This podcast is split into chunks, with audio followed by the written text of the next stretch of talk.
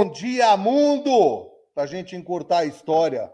É a primeira vez que a gente começa a matéria com gente participando do Japão. O Marcelo da revista Horse está fazendo a cobertura das Olimpíadas do outro lado do mundo, ou seja, ele já está na sexta-feira com 12 horas a mais que nós aqui no Brasil, portanto, ele já está lá às 7h33 da manhã, horário de Tóquio. Foi para lá para fazer a cobertura das Olimpíadas no que tange os esportes equestres. E nós vamos ter aqui mais a grande, o grande prazer de receber um amigo antigo que começou a fazer estágio aqui no Criatório Campeãs da Gameleira em 2003, 2004. Ele vai poder esclarecer a gente melhor, que é o Fernando Fontão. É, hoje morando nos Emirados Árabes. Por que nós resolvemos unir as duas coisas? Porque os Emirados Árabes, ao lado do Catar, são mais ou menos a metade da viagem daqui para Tóquio. Por essa razão, e pelo fato dos animais brasileiros ainda não terem começado o trabalho na Olimpíada, o Marcelo está apenas fazendo uma adaptação, é que nós optamos em é, valorizar mais esse programa, dar uma ênfase muito maior e chamar uma estrela nossa que está nos Emirados, que é o Fernando. E vai fazer a participação também com a gente, o Branco, que trabalha com a gente aqui, se eu não me engano, desde 2001. Ele chegou a conviver com o Fernando Fontão quando ele fazia os estágios aqui, assim como o Toninho Vermelho também. O Fernando apareceu por causa do Toninho na matéria que nós fizemos na semana passada. E essa semana, como o Branco integrou a tropiada no final da viagem, nós vamos chamar o Branco e vamos chamar também o Fernando, o Marcelo, nos momentos em que seja possível para ele, e a Gabriela. É, o que está prejudicando a participação do Marcelo numa, de uma maneira constante, como ele sempre faz? Ele está acompanhando a vistoria dos equinos que vão competir nos Jogos Olímpicos. Então, eles têm um tipo de um exame médico prévio para admissão olímpica. E isso deve estar acontecendo justamente nesse momento em Tóquio, e ele nessas entre, moment, entre momentos de avaliações clínicas lá, ele vai entrar no ar e contribuir com a gente.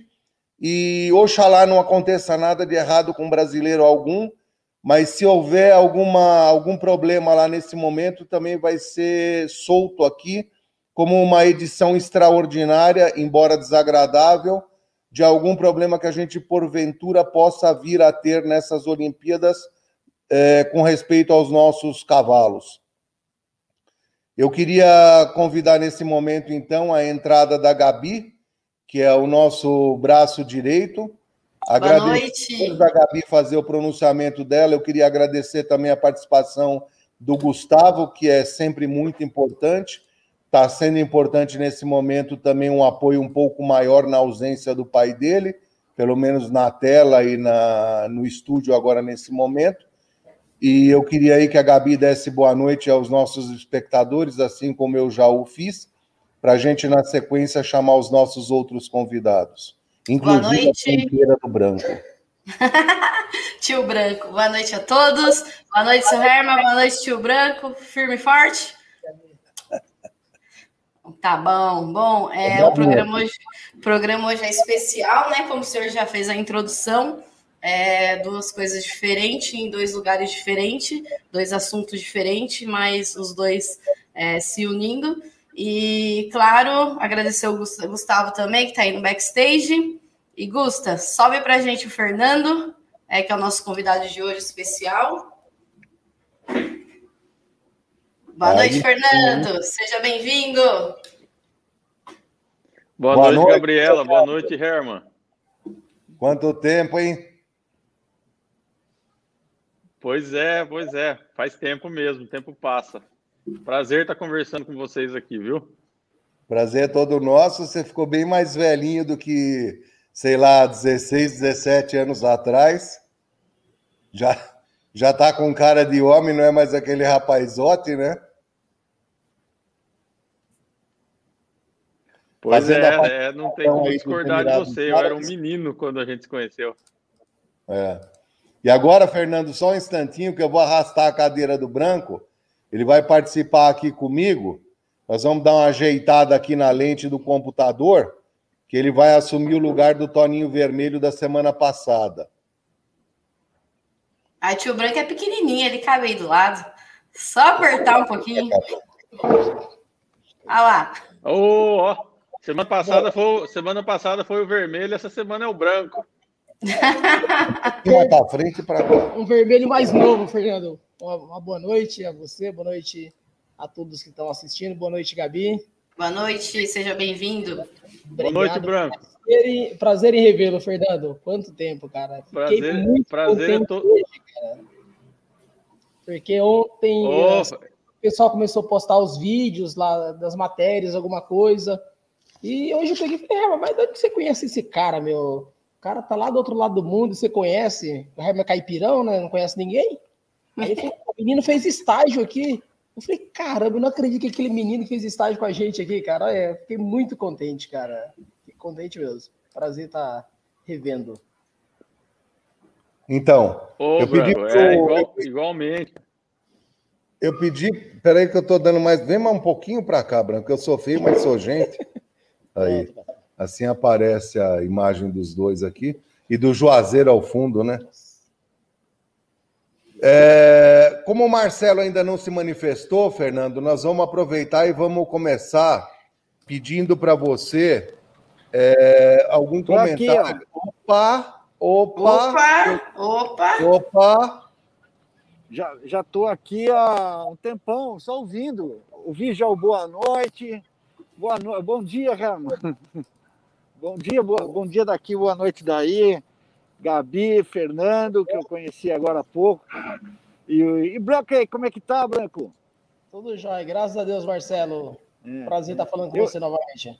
Marcelão, eu falei que aí era sete e pouco da manhã, você tá nas trevas, Marcelão, o que tá acontecendo Não, eu estou aqui num ônibus, eu já saí do hotel seis e meia praticamente, nós pegamos um ônibus, viemos aqui até um, um, terminal de ônibus que chama TM, que é um terminal de ônibus só do central de, de, de, pessoas da mídia, né, que nós temos aqui jornalistas do mundo todo, cobrindo todas as modalidades.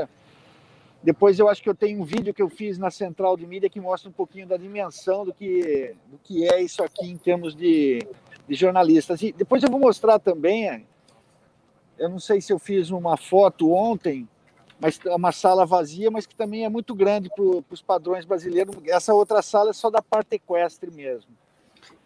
Bem, é, daqui eu estou num, num, outro ônibus que nós estamos indo efetivamente para o parque, para o parque equestre, que fica é, uns 35 minutos. Faltam uns, uns 30 minutos para a gente chegar até lá. Estou no ônibus aqui, dá para vocês verem o fundo aqui, alguma coisa do. Dá não, Marcelo. Eu acho que a sua tá imagem não está aparecendo sua imagem por causa da internet. Tá preto não pra tá gente. Não está aparecendo nada da minha imagem? Não, não, tá preto. Eu acho que é conexão. Ah, deve ser, porque aqui para mim aparece normal. É, conexão. Tô até, achando, tô até, me achando bonito com essas máscaras aqui. É, pode ser por, por isso que está escuro para nós, Marcela. Essa impressão sua deu uma coisa para nós. Pensei a mesma coisa. Poxa. Agora, é se você pena. quiser mandar alguma imagem, algum. Aí, aí, agora sim. Melhor no preto mesmo, Marcelo. Eu mudei de posição aqui, talvez seja contra a luz que estava dando uma. Eu tô com o celular aqui, né, Remo? Tô falando do celular. Tem problema. Faltam mais 30 minutos para a gente chegar até o Parque Equestre. A inspeção veterinária, que chama, é um procedimento padrão em todas essas provas olímpicas é, os cavalos, ah, por exemplo, nós vamos ver o adestramento, que é o, o Brasil só tem um, um, representante, que é o João Vitor Oliva, que é o filho do Zé Vitor Oliva com a jogadora de basquete Hortência. É um menino que já participou na Olimpíada do Rio em 2016. À época ele fez o melhor resultado brasileiro de adestramento. Né? O Brasil não tem, na verdade, muita tradição no, no adestramento. Costuma ficar, costumava até no Rio, ficou acho que em penúltimo lugar, só perdeu justamente pelo Japão, só ficou na frente justamente do Japão. Aqui a expectativa é que ele suba alguns degraus aí na, na classificação. Ele está montando um cavalo de um, de um Aras, um criador português, é um, ele é funcionário desse Aras, né, é um negócio diferente. É, a gente fala, ah, geralmente penso que cavaleiro, que de olímpico, cavaleiro hípico é dono do seu próprio cavalo. Não, eles são, eles prestam serviço também. O João está nessa, está começando agora com esse cavalo novo que chama. Ah, é... ah pera, daqui a pouco me lembro o nome que o, o Ara chama Horse Compline. Escorial, Escorial Horse Compline. Eu tô meio zoado aqui que ainda estou acertando o fuso horário, né, Herman? Ontem a gente, a gente demora um pouquinho para ir se acostumando, o corpo descansar. Se chega à noite, aqui se está pilhado, fica escrevendo coisas, mas no outro dia tem. Hoje, hoje justamente tivemos que acordar mais cedo para ir para essa vistoria. E é uma expectativa, né? A gente espera, geralmente não acontece nada, mas às vezes acontece e os juízes são muito criteriosos, pode ter certeza disso. Se o cavalo fizer um pouquinho diferente lá, eles mandam retirar a prova, não entra na prova. E as provas do João, como eu disse, ele é o único representante do adestramento. O Brasil não trouxe equipe de adestramento aqui, porque não, o, os outros cavaleiros não conseguiram o índice, o João Vitor foi o único. Então, ele vai fazer uma. As provas começam amanhã, é, que é sábado aqui, né? E, e, domingo. Ele não sabe ainda se ele entra amanhã ou domingo, vai depender muito do, da avaliação veterinária hoje, de um sorteio. Eles são divididos em grupos e esses grupos vão sortear, vai fazer um sorteio para ver quem se apresenta no sábado e a outra parte se apresenta no domingo. Eu fiz uma entrevista com ele ontem, logo depois ele fez um treinamento lá. Essa entrevista já está disponível lá no YouTube da revista Horse, aí no, no mesmo canal onde vocês estão. Ah, não, não está no YouTube, não, está no meu Instagram. Está no Instagram, no IGTV. É, é, o YouTube eu não consegui postar ainda lá, mas no Instagram já está lá no IGTV, dá para o pessoal dar uma olhada. Enfim, estamos na expectativa. fico aqui até dia 20, acompanhando todas as modalidades olímpicas que a gente chama, que é o adestramento agora. Depois nós temos o CCE, que é o conjunto, concurso completo de equitação, que reúne três modalidades, que é o adestramento, o salto e o cross country, né, que é uma prova também de obstáculos, numa área, numa área de campo, que pula alguns troncos, passa numas, nos lagos, numas lagoas. É uma prova bem emocionante, aí costuma dar ótimas imagens aí. E começa quando, e Marcelo? Não entendi. O adestramento efetivamente começa amanhã, né? Depois o, o CCE começa mais no, no final da, da outra semana, e depois, logo em seguida, nós temos o salto, que é uma grande expectativa. Então, assim, em termos de. Ah, o Brasil tem chance de medalha? No adestramento, praticamente zero. Praticamente não, absolutamente zero. É, sem, sem, sem menosprezar qualquer tipo de, de, avalia, de, de, de, de capacidade, é que realmente é, é uma modalidade nova. O João está com esse cavalo faz pouquíssimo tempo. O Brasil não tem tradição no adestramento, então o que a gente tá, o que o João está fazendo aqui é muito bonito e é muito importante para o Brasil. É divulgar o adestramento, a evoluir no adestramento, ser um cavaleiro profissional do adestramento. O adestramento é a base de toda equitação, né? É a base de é a base até para quem anda de mula e burro, né? Para falar bem a verdade. É, e então Marcelo, tá agora eu vou falar uma coisa para você. Eu estou na torcida por ele como eu estava pelo Ayrton Senna da Silva do Brasil na Toleman, quando ele começou, viu? Mas continua aí. Não, é justamente isso, né? É um trabalho que está começando, mas que tem tudo para evoluir. Ele já está superando seus próprios números e, e, vai longe. Esse menino vai longe, é um menino humilde, dedicado, talentoso. É, é um cara diferenciado, Herman, como a gente chama aí. Daí nós temos o CCE que começa no outro final de semana, que eu já falei, são agora o diferente nessa Olimpíada é que em vez de quatro conjuntos por país, nós vamos ter três conjuntos titulares e um reserva. Isso é uma novidade dessa Olimpíada, vai ser a primeira vez que vai ter esse formato. Até no Rio 2016, eh, na última edição que foi aí no Brasil, eram quatro conjuntos em todas as modalidades né, de equipe e tinha o direito do descarte do pior resultado na Copa das Nações, por exemplo, quando disputa as medalhas por equipe. Então passa os quatro conjuntos, o pior resultado pode ser descartado e somos só os três melhores. Esse ano não, esse ano não tem descarte. Então, entre esses três conjuntos, e se, por exemplo, houver um acidente, uma queda na prova, é, praticamente a equipe está fora, né? Porque não vai poder contar com esse resultado. Daí fica, vão brigar mais pelo individual. O salto é a prova mais, vamos dizer, grau-morosa do hipismo, mais, mais disputada, mais procurada, e o Brasil está muito bem esse ano. O Brasil fez uma grande lista que eles chamam, tinha 12, conjuntos, 12 conjuntos é, selecionados, todos eles aqui da Europa, viu, Herman? Herman, Fernando, Gabi e Branco aí. todos os conjuntos são cavaleiros que moram aqui na Europa, aqui na Europa não, na Europa, né?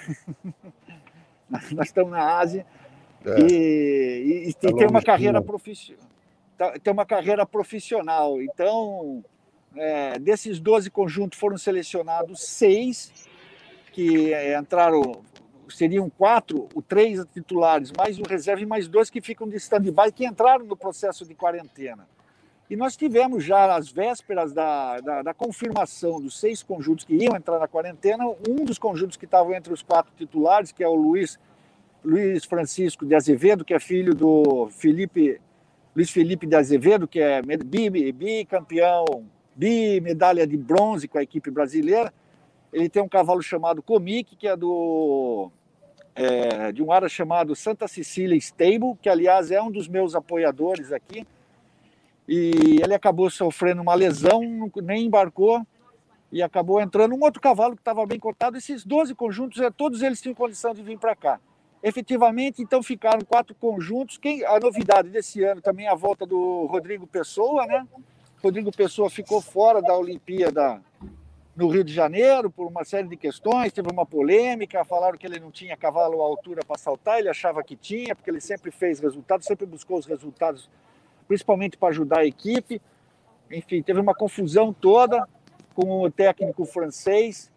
E, mas ele está de volta, está muito animado. Nós fizemos uma live com ele na quarta-feira da semana passada. Estou fazendo live todas as quartas-feiras, agora devo fazer lives agora com mais frequência. Fizemos uma entrevista muito bacana, ele está muito animado, com expectativa de medalha. Então tá, deixa eu ver se eu me lembro. Então é o Rodrigo Pessoa montando um cavalo chamado Carlitos Way, que é um cavalo, um cavalo bom, que ele está botando muita fé. Nós temos o Yuri Mansur, que é um cara também que mora na Europa, já tem uma tradição, uma história grande no hipismo, aí que está montando um cavalo chamado Alfonso Santo Antônio. É, nós temos o Marlon Zanotelli, é um garoto novo, tem uma história interessantíssima, Rama, porque esse menino é um maranhense, de família humilde, começou com o pai pequenininho, andava numa, num caminhão gaiola, andando o Brasil todo, participando de provas, e acabou, foi, foi, foi cavando o caminho dele, ele, ele, ele conseguiu ir para a Europa, montar com grandes cavaleiros, no Pan-Americano de Lima, em 2019, que nós também estivemos lá, ele, ficou, ele conseguiu uma inédita medalha de ouro para o Brasil, individual. Então, é, é um menino fantástico. E, e no Pan de Lima, o Brasil conseguiu, que era uma, uma, uma prova classificatória aqui também para a Olimpíada de Tóquio. O Brasil conseguiu a medalha de ouro, já tinha, por equipe, que já tinha outras em outras, em outras edições, mas a medalha de ouro individual no Pan de Lima foi a primeira e única. E ele está aqui, está na equipe brasileira, ele está em sétimo do ranking mundial. Até duas semanas ele estava em décimo, agora já está em sétimo, e a expectativa é que ele chegue nos top, nos top 5 e, quem sabe, até lidere esse ranking mundial. Bem, falei do Marlon, do Rodrigo, do Yuri. É, deixa eu me lembrar quem mais que está na, na equipe. Pedro, Pedro, Pedro Vênis. Pedro Vênis, que é um cavaleiro que participou no Rio também, é, montando um cavalo chamado Quabre de Lisle. Quabre de Lisle é esse que eu falei que ia ficar um, correr o risco de ficar fora, mas depois porque o cavalo também tinha apresentado alguma alguma uma dificuldade, alguma suspeita de lesão, na verdade, mas depois checaram, está tudo em ordem. O Pedro Pedro Vênis está na tá na tá na equipe brasileira, deve participar também da prova individual, individual ou fica porque com essa história também de, de do, do, reserva, Herman, de, é, muda tudo na, na questão da, da estratégia de equipe, né? Porque é, até na última Olimpíada e nas provas costumam ser as disputas individuais e depois eles vão para as disputas em equipe. E esse ano vai ser diferente nessa edição. Vai ter primeiro a prova individual, ver quem vai ser o campeão individual, e depois vai ter a disputa por equipe. Ou seja, o técnico, até duas horas antes, ele tem a opção de fazer uma troca antes da equipe. Então ele pode, de repente, deixar um conjunto que não tem muita chance no individual, mas que tem boa chance de contribuir no resultado bom para a equipe, deixar ele fora da disputa individual e escalar ele para a disputa por equipe. Então, estrategicamente, é uma coisa que está sendo muito discutida, como é que os técnicos vão mexer. Aí falar, pô, sempre levantou essa questão, mas hipismo precisa de técnico.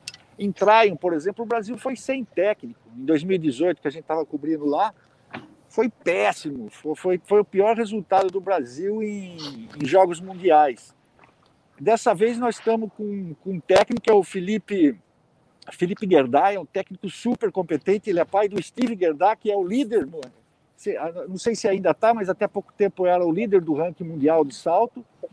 O, o Steve Gerdai e o pai dele, que é o Felipe Gerdai, é um cavaleiro também da antiga contemporâneo do, do Neco Pessoa. Inclusive, o Neco Pessoa, que é o pai do Rodrigo, também está acompanhando a equipe brasileira aqui. Ele está de técnico do, da parte de salto do concurso completo de, de adestramento, eu acho que é da Irlanda, se eu não me engano. Preciso checar, não me lembro bem. Mas ele está dando suporte técnico aqui para o Brasil, o Nelson Pessoa, que é o. O Nelson Pessoa, para quem não sabe, é o pai do Rodrigo, né? E é considerado o Pelé do hipismo não só no Brasil, ele está fora do Brasil já faz muito tempo, ele fez uma carreira aqui na. Aqui não, na Europa, né? Agora peguei a mania de falar aqui, acho que eu estou na Europa. Acho que eu chego lá ainda, né? Mas enfim, Rafael, falei muito, né? Não, tá muito bom. É, justamente a intenção nossa era essa, linkar o lado oposto do mundo, né? Inclusive, Marcelo, para ver você falando hoje, o certo seria que eu fizesse assim, né? E olhasse para baixo. Você está do outro lado do mundo para baixo. Embora já seja dia aí, é, você está justamente no lado oposto, que é o que faz com que, como todo mundo sabe, o Sol nasce no Oriente e morre no Ocidente. Então, vocês estão no futuro e nós ainda estamos no passado. Nós ainda aqui estamos na quinta-feira, vocês na sexta. E para nós essas informações todas são muito boas. Provavelmente daqui a pouco você vai ter que descer do ônibus e cumprir a sua missão nessa vistoria. E eu te desejo já boa sorte nessa empreita aí que você está tendo, não só na vistoria, como em toda a sua estada no Japão. E desejo a todos os nossos conterrâneos o maior sucesso possível e o maior nível de medalhas de ouro que a gente consiga ter nessas Olimpíadas não só nos esportes equestres, mas em todos aqueles onde nós tivermos meninas e homens habilidosos para conseguir seus objetivos. Então, sucesso Brasil em Tóquio aí. Obrigado, Remo. Só para falar, estamos 12 horas adiantado no fuso horário, mas só no fuso horário, né? No resto você sabe que são algumas horas a mais. Eu queria mas só beleza, que passasse, não, você não, mas o Gustavo, eu queria rapidamente que os espectadores vissem na sua chegada aí o que me chocou foi o táxi. Por exemplo, como é que esses táxis aí parecem verdadeiras aeronaves. Então, Marcelo, se você não se importar e não tiver nada a dizer neste momento, eu queria que a gente mostrasse algumas imagens desses táxis e, eventualmente, alguma outra imagem que você julgasse ser de relevância nesse momento, além da janela do seu ônibus aí, que a gente está vendo onde você está passando. Eu não sei se o Gustavo está lá. É, o Gustavo não está sentindo minha falta, não. Eu que estou sentindo a falta dele, viu, Ramo? Ah, pai, patrão. Não, é, o menino é, ele que me ajudou com o inglês aí traduzir as coisas. Foi burocrático pra caramba o processo, está sendo ainda, né? Muito ah. rigoroso, muito rigoroso o sistema de protocolo deles. A gente tem um aplicativo aqui que tem que medir temperatura todo dia, mostrar onde que a gente está indo. Eles, nós estamos praticamente numa bolha, né? Então eu não estou podendo sair. Eu fico no hotel, do hotel eu faço esse, esse traslado aí para esse, essa, esse terminal de ônibus, pego esse outro ônibus e vou para o Parque Equestre. Essa é, a minha, essa é a minha vida, por enquanto, aqui em Tóquio. e depois vice-versa voltando para o hotel. Eu não sei se ele tem do táxi. Se ele não tiver, depois que eu, que eu sair, que eu provavelmente não vou conseguir ficar acompanhar vocês integralmente, eu passo para ele aí, ele põe um pedacinho do táxi aí para que parece uma espaçonave, né? Um negócio bem é. bacana. Ô Marcelo, a gente faz o seguinte: nós vamos ter muita, muita, muita muito volume de coisa para falar e discutir com o Fernando também. De repente a gente pode soltar essas imagens na nossa próxima live se Deus quiser, com feixe de medalha Perfeito. de ouro na próxima quinta-feira, ou seja, sexta-feira de Tóquio, Japão. Aproveita, aproveita bem o Fernando aí. É, o programa está ficando cada vez mais multirracional, né, Herman? A gente tem um programa para falar de tropeiro, mas é que nem você falou, tropeiro não é só quem mexe com burro e mula, tropeiro é quem mexe com tropa. Então, é, tamo aí, tem o Fernando que mexeu com manga larga, tá mexendo com cavalo árabe, de halter, tem uma história do Brasil, tá levando o nome do Brasil lá por, por, por Emirados Árabes. Você vê aqui nós aqui também no Japão agora com os cavaleiros brasileiros. Ah, é uma maravilha. Esse programa está muito cultural, Rama. Parabéns. E não sei, vai ficar cada vez difícil, mais difícil você manter esse nível, viu? Vai, daqui a pouco você vai ter que mandar alguém para a Lua, velho. É, vai ser você também, viu? Vai ser Pode você, ficar sossegado, que essa ousadia é só a sua. Ideia. E eu não sou macho para isso, não. De lá você vai para Marte e vai subindo lá para fora, viu? Marcelão, obrigado. Muito obrigado. E boa sorte obrigado aí. Vocês, hein? Abraço. Obrigado. Bom programa para vocês aí. Tchau, tchau. Abraço, Valeu, obrigado. Obrigado, Fernando. Abraço, obrigado. Fernando. Tchau, tchau. Tchau, tchau. Abraço, Marcelo. Prazer. Tudo de bom. Muito legal, né? Participação do Japão. Poxa. Quem diria, hein? E logo no primeiro ano de programa, essa foi show do outro lado do mundo, abrindo o programa com na parte da noite aqui, bom dia, mundo. Show demais. Top, top. O Fernando também, o Fernando, deixa eu olhar aqui no relógio, agora são. Faltam dois minutos para as oito da noite, portanto, são dois minutos para nove da manhã aí, não é isso? Não, ao contrário. São três horas da manhã aí, não é isso? Agora faltam um minuto. Isso, isso. Falta um minuto para as três agora. As três, é. Bom, Fernando, é, nós nunca fizemos assim um programa com duas posições globais é, completamente diferentes como essa, né? Aqui nós estamos é, com o fuso, horário, o fuso horário com você de sete horas, depois mais cinco com o Marcelo. Mas já voltando ao que interessa aí na nossa participação e sendo torcedores do Brasil, sem dúvida nenhuma, nessas Olimpíadas, assim como nós somos torcedores de todos os nossos conterrâneos brasileiros, em todos os rincões e partes do mundo, assim como você, torcemos por todos vocês pelo sucesso e pelo hasteamento de nossa bandeira por todas as partes do mundo. Então, Fernando, você é muito bem-vindo, né?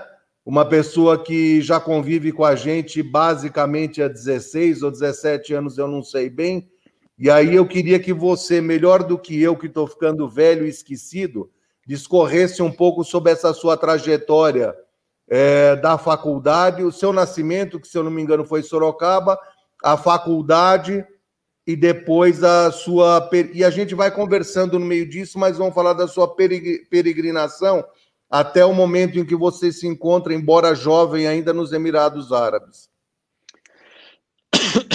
Maravilha, Herman. Poxa vida, é uma alegria conversar com vocês e uma responsabilidade grande de levar essa bandeira do, do Brasil aí uh, por onde a gente anda, porque eu sou muito fã do, dos brasileiros. Eu acho que a gente é um povo muito muito diferenciado. A gente, uh, o brasileiro se destaca onde quer que ele vá. Então, para mim é uma alegria e uma responsabilidade levar essa essa bandeira principalmente a nossa bandeira do, do mundo dos cavalos, do mundo dos equídeos, é essa área que o Brasil tão especialmente se, se, se destaca, né? E participar desse programa que sabe valorizar e sabe conversar sobre isso de uma maneira tão, tão didática, apaixonada e, inteligente, poxa, é uma alegria muito grande dividir a minha, minha modesta, minhas modestas experiências aí. Muito, muito obrigado pelo convite. É gostoso conversar com vocês.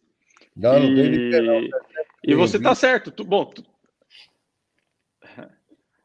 obrigado. Mas você está certo em tudo que você falou aí, ou começou a falar. Eu sou de Sorocaba, sou nascido em Sorocaba, e desde que me conheço por gente, o, o sonho da minha vida era trabalhar com cavalos, com alguma coisa com cavalos. Desde que eu me conheço por gente, é, é, é isso que eu queria fazer. E a, a, a, minha família não é de dentro do cavalo, mas sempre me apoiou. Ah, salvo, salvo meu avô, que tinha uma modesta propriedade no, no interior de São Paulo, em Analândia, foi onde co começou a surgir essa, onde eu fui picado por esse, pelo, por essa paixão pelo, pelos equídeos. Uh, mas a minha família mesmo não, não, não vem do cavalo, não, é família de, de, de cavaleiros, mas sempre me apoiou, né? E, é uma então eu só, Analândia, Fernando, Analândia, se eu não me engano, é vizinha de uma cidade chamada Pirassununga. E é o que me recorda isso, então essa sua isso. picada foi uma boa ideia. 51. Foi uma boa ideia. Eu fiquei completamente embriagado depois dela. É isso aí. No bom sentido, né? Claro, lógico. E então eu fui, fui, fui tentar, fui correr atrás, ah, com o apoio dos meus pais, fui estudar medicina veterinária, estudei e me formei em Espírito Santo do Pinhal. Eu entrei em 2002, foi meu primeiro ano. Fiquei até final de 2006. E, inclusive, tem um pessoal de, de, de Pinhal assistindo aí. Um abraço aos colegas, queridos, queridos colegas assistindo aí. Um abração para vocês. E, e aí me formei. Deve ter alguns, inclusive, que assistiram a palestra que eu fiz em 2004. Ah, levei sim. a tropa aí também. Desculpe te cortar, Fernando, mas eu queria também mandar um abraço para toda aquela turma de Pinhal, né?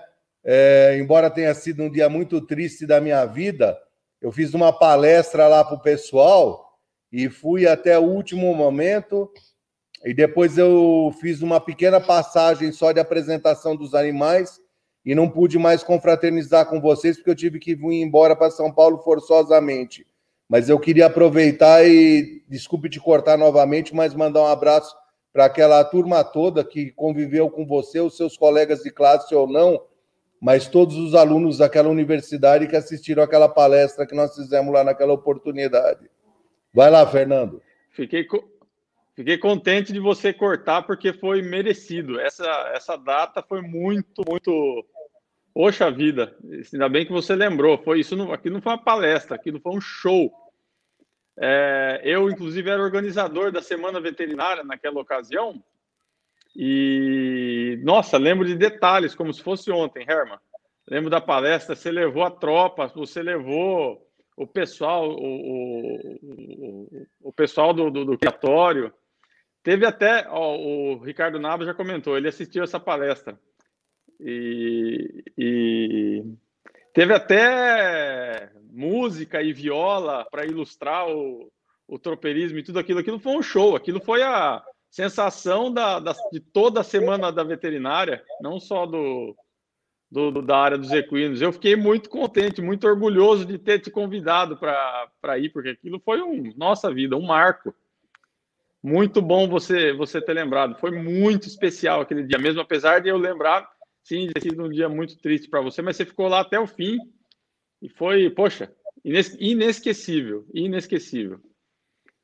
E aí, Fernando, lembrando desse gancho aí que a gente já se conhecia, que você me convidou, é, eu acho que a gente podia falar um pouco, se você não tem nada para falar antes, para concluir o seu raciocínio, falar da sua passagem aqui pelo Criatório com a gente também. Eu não sei se você fez um ou dois estágios, eu não me lembro mais, mas eu queria que você ficasse à vontade também para comentar com relação a isso. Ah, sim, foi, foi é isso mesmo, Herman.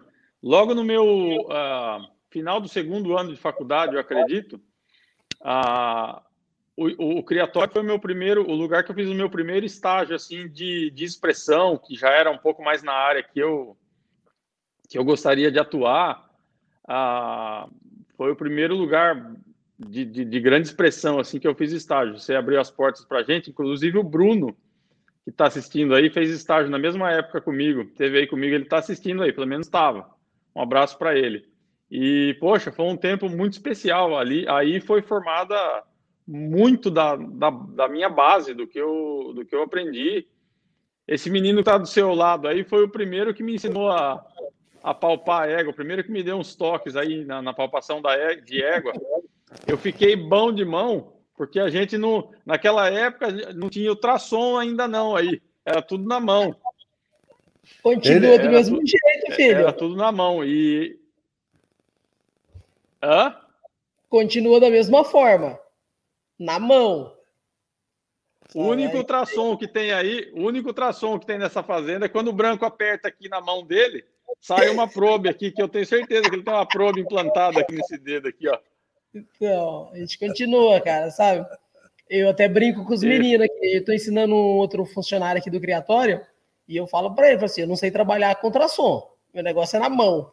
Os caras, meu, como que você consegue? A gente vai praticando e acaba pegando um pouquinho de habilidade. Mas, cara, eu fiquei muito contente mesmo. De é, não. Passagem por aqui, você iniciou por aqui. Fiquei contentíssimo, cara, e saber o sucesso que você está fazendo hoje. Ó, o Bruno. É, e o, outra coisa, o, o, link agora do Bruno aí. Paulinho está se dando por sua causa também, Fernando, porque assim como foi atropiada, porque quando a gente começou a conversar, você fez um comentário com relação ao Toninho, que quando acabava o dia a gente vinha para a varanda para ouvir uma moda de viola, né? E eu não sei se eu entendi direito ou não, mas parece que os primeiros acordes seus na viola foram dados com o Toninho aqui, que você começou a se motivar, talvez. Eu não me lembro bem. Como é que é essa história também? É, essa história é boa e verdadeira também. Tem coisas na vida, Herman, que, é, que eu estava conversando com um, um, um, colega outro dia. Tem coisas na vida da gente que são, são, são especiais, que a gente começa e nunca mais para, né? E fica, e, fica, e você sabe que você vai levar para a eternidade, né? Aí no criatório aconteceram duas dessas coisas. Uma foi a, a paixão pela reprodução, né? O começo da, de aprender a, a, a palpação, que é a parte mais fundamental da reprodução, né? Uma delas foi essa que eu aprendi com o branco aí, com a paciência dele. E outra coisa que eu carrego até hoje uh, comigo, em qualquer lugar que eu vou, é, é, a viola. Eu me lembro que na noite que eu cheguei, a gente chegou de noite, eu e o Bruno chegamos de noite. Era uma noite de domingo, inclusive. Na noite que a gente chegou, né, no, no, no cair da noite, o seu Toninho já tirou a viola e começou a tocar. E eu fiquei doido com aquilo. Eu já tocava violão, tinha até levado um violão. Ah, eu fiquei doido com aquilo. Falei, falei, preciso, preciso aprender isso. Isso é uma nossa vida. Assim, nunca acho que eu nunca tinha ouvido uma viola na minha ao vivo assim de frente. A gente ouvia em rádio, em, em, em som assim. E e aí no decorrer do estágio, do meu estágio, isso que você falou, a gente acabava o serviço, sentava e cantava umas, cantava umas modas, e aí no, no intervalo ali, enquanto o seu Toninho dava uma descansada, eu pegava a viola e ficava tentando fazer alguma coisa aí. E aí ele foi me ensinando também, é, pouco a pouco foi me ensinando. Quando eu cheguei, eu, eu não tinha nem saído do, do, do estágio do criatório. Quando eu voltei para casa do, do meu pai, ele já tinha comprado uma viola para me dar de presente. E aí nunca mais parei. Eu até hoje, eu nunca esqueço que os primeiros, meus primeiros acordes foram o seu Toninho que ensinou. E até hoje eu tô aqui nos Emirados Árabes com uma viola aqui, faço questão de levar onde eu vou, mostrar para o povo como é que é, é, esse instrumento que faz tanta uma parte tão importante da nossa cultura, né?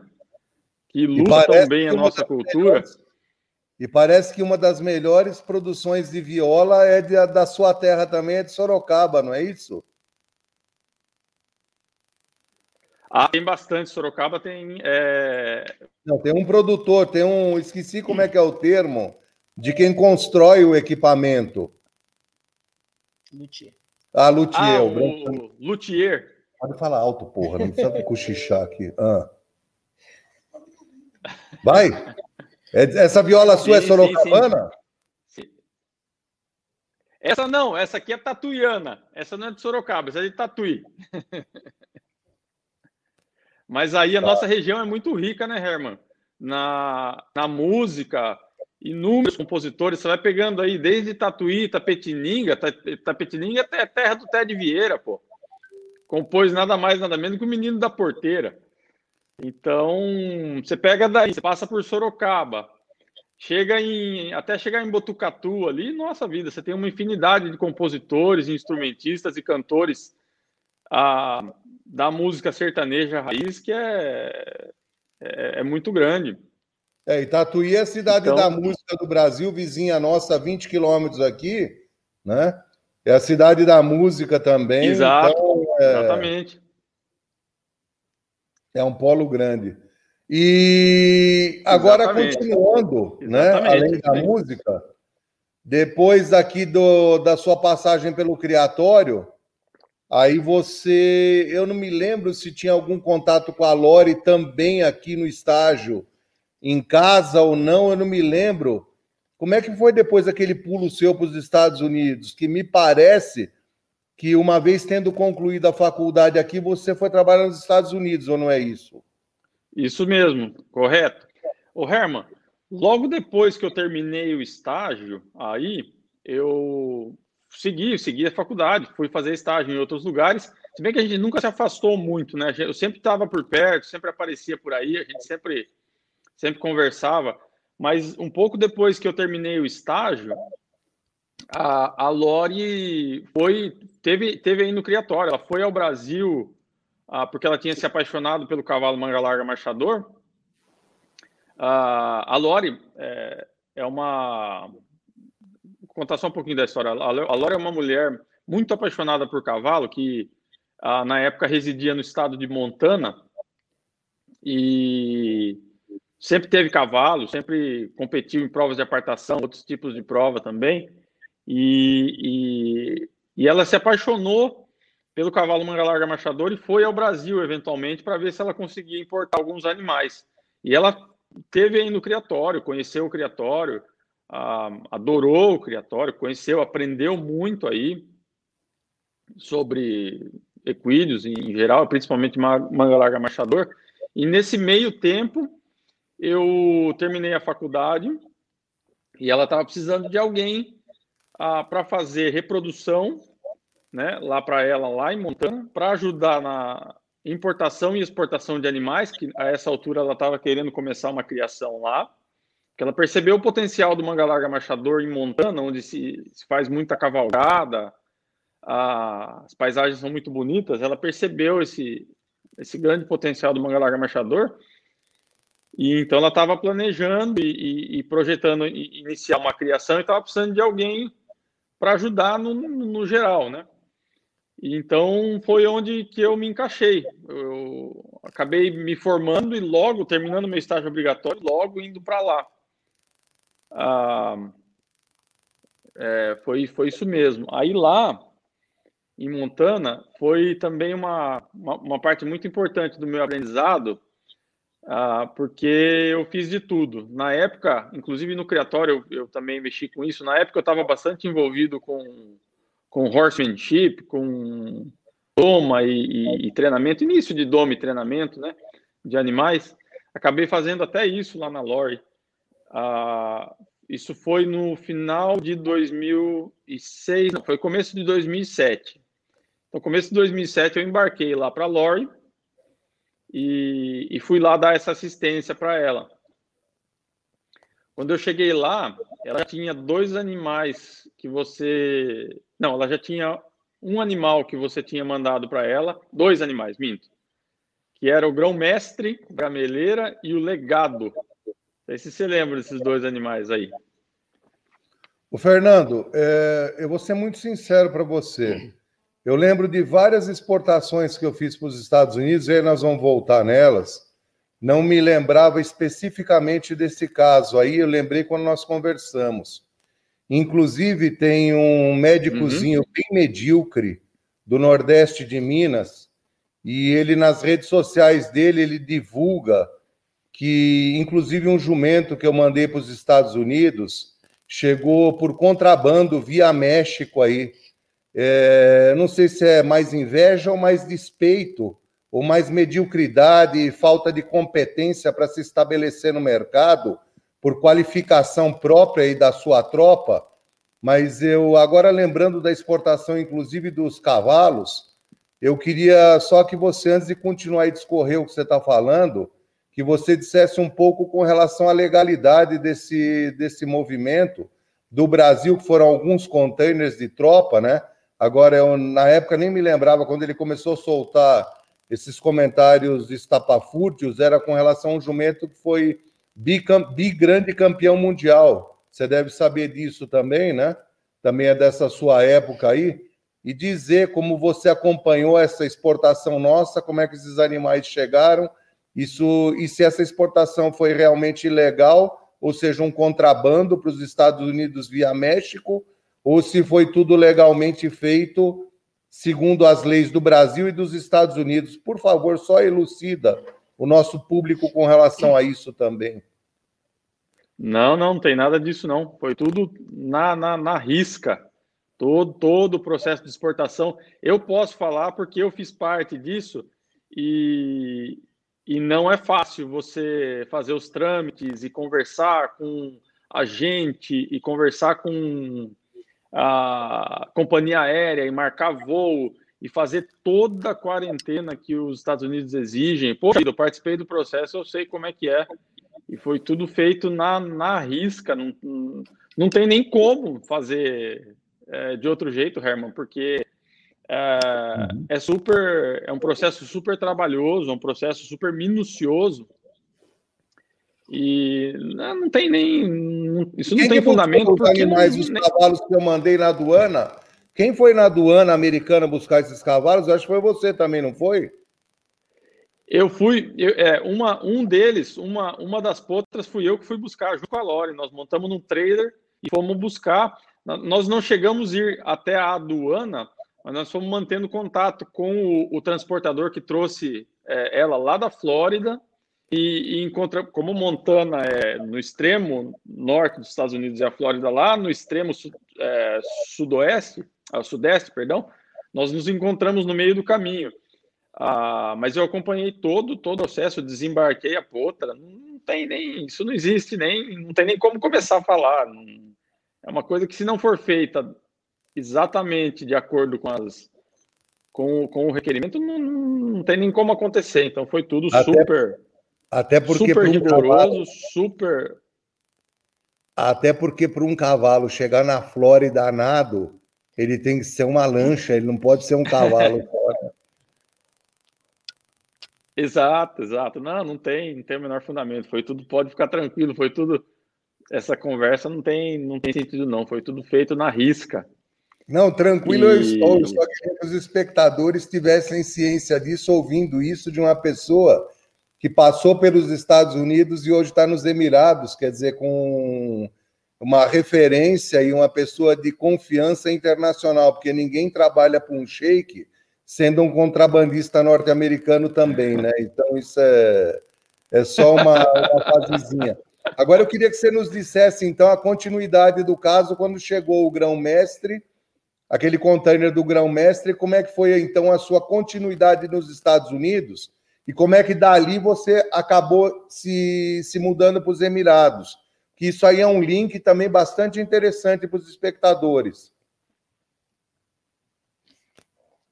Beleza. Então tá, aí eu cheguei em Montana, aí tava lá o grão-mestre e o legado.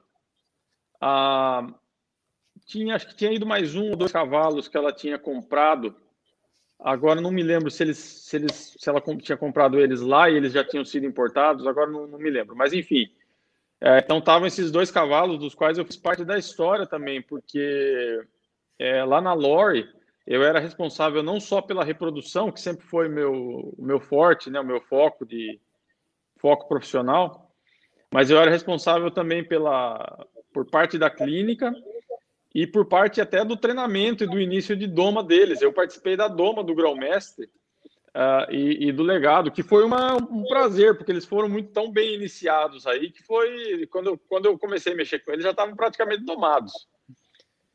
E, e, e foi muito legal, poxa, lá na Lore foi muito legal, o marchador teve uma aceitação muito boa, não só ali em Montana, uh, como ah, por todos os Estados Unidos, a gente foi em exposições. Ah, essa aí é uma foto que o Gustavo colocou. Esse é um cavalo que já estava quando eu cheguei. Esse não fomos nós que, export, que exportamos, ah, mas esse é um garanhão que já estava lá. Essa foto aí ilustra. Ah, eu estou montado nele. E aí a gente estava se preparando para uma exposição em Washington, Spokane, Washington, onde nós levamos a tropa e fizemos questão de, de mostrar toda a cultura, tudo tudo como é feito no Brasil, né?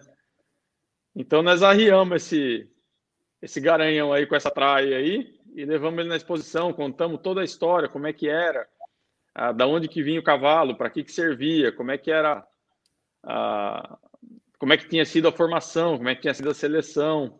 E foi super, super bem aceito. Eu lembro dessa exposição. o pessoal gostou muito. Foi o marcador está super firme nos Estados Unidos até hoje.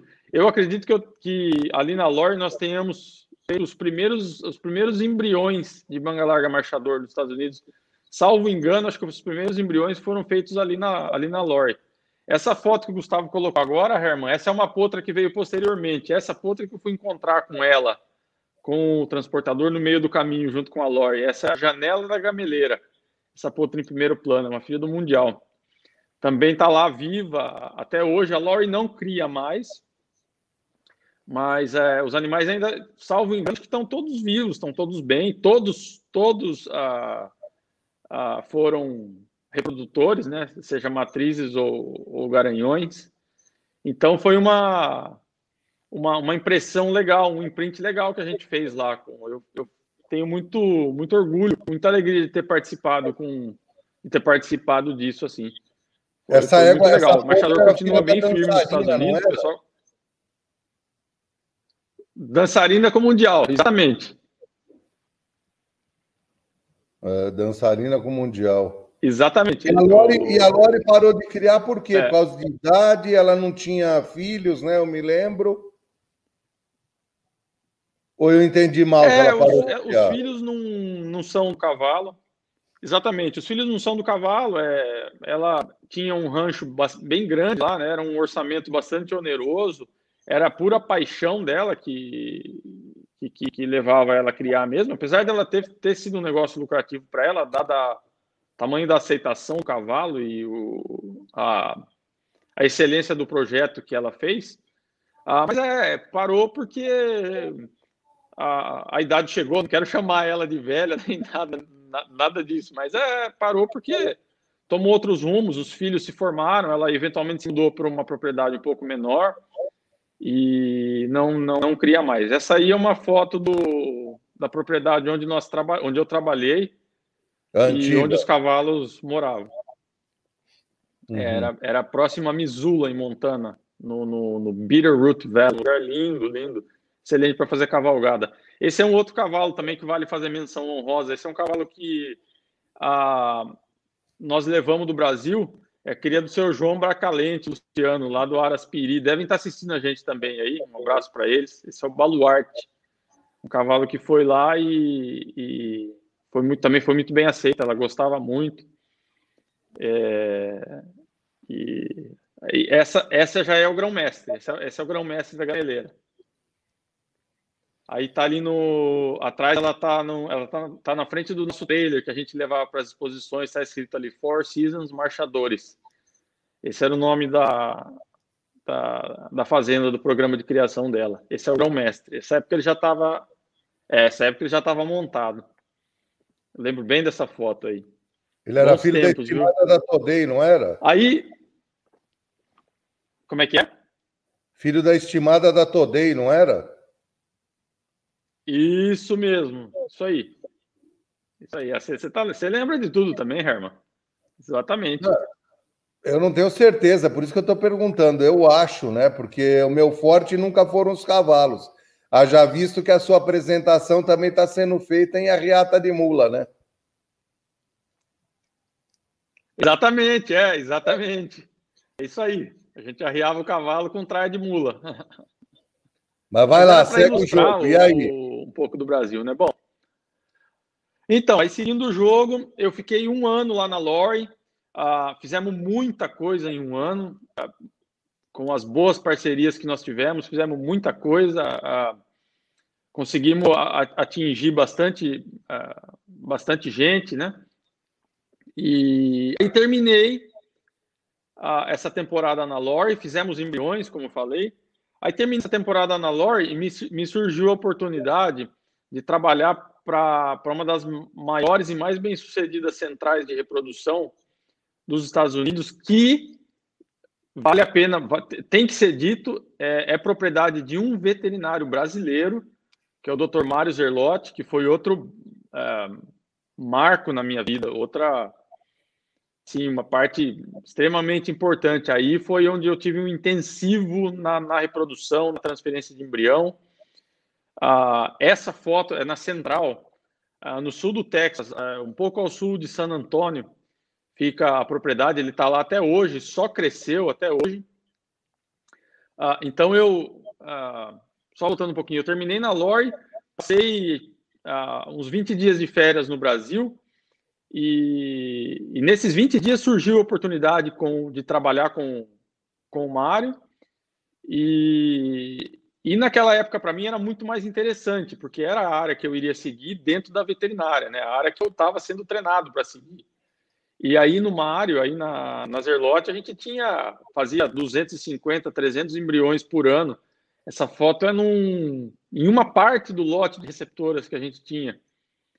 Ah, então, a, o volume era muito grande e eu precisava, na época, de, de, de volume de, de serviço, né? De, assim, precisava pegar experiência mesmo, né? É, então, fui para lá e tive oportunidade, o Mário me deu essa oportunidade. É, fui para lá e fiquei lá fiquei seis, quase sete anos trabalhando com ele, trabalhando com reprodução. Ah, também foi, como eu disse, foi um marco, foi onde eu, onde eu me firmei, assim, como, como veterinário de reprodução. Aprendi, sou, sou, sou muito, muito grato a eles lá. E é o que a gente estava falando do brasileiro, né? Ah, eu não conheço uma central de reprodução que tenha mais destaque do que essa no, em todos os Estados Unidos. Não é porque eu trabalhei lá, não. É, foi um privilégio, porque é mesmo.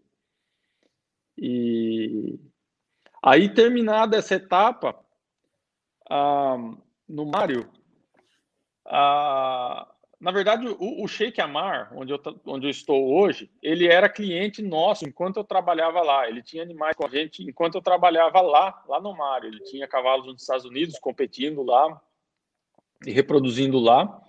E tinha alguns, alguns animais ali com a gente. E foi assim que eu vim parar para vim, vim parar aqui uh, eventualmente o, o, o Sheikh Amar, que é o, o, proprietário do Ajman Stud, que é onde eu estou hoje, ele estava procurando alguém fazer aqui a reprodução dos animais dele aqui, aqui nos Emirados Árabes.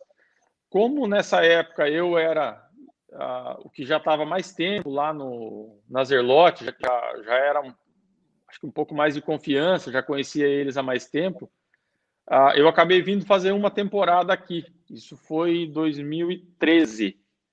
2013 para 2014. Acabei vindo fazer uma temporada aqui nos Emirados e, e, tudo foi acontecendo de uma forma orgânica. Assim, nesse meio tempo eu conheci minha esposa, acabei casando e até antes de eu me casar estava fazendo parte da, da reprodução aqui e terminava aqui e voltava para o Texas para fazer lá. A gente conseguia fazer as duas. E aí, eventualmente, é, me casei com a minha esposa e nós acabamos ficando num lugar só. É, e foi tudo de uma maneira muito orgânica. O Mário também já estava com, com mais gente lá, é, porque eu estava ficando mais aqui.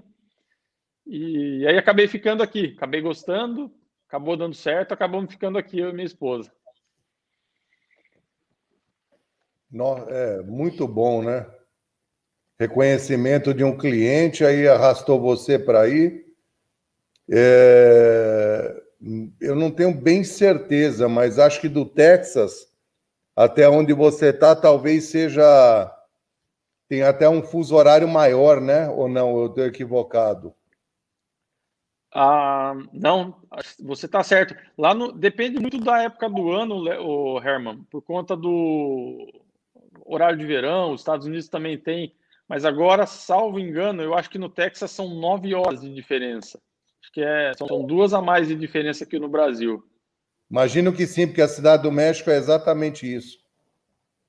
Então, então é isso mesmo, são, são nove horas. É. E, e, é isso aí. E aqui eu tô até hoje. Foi essa foi minha trajetória onde eu cheguei até hoje.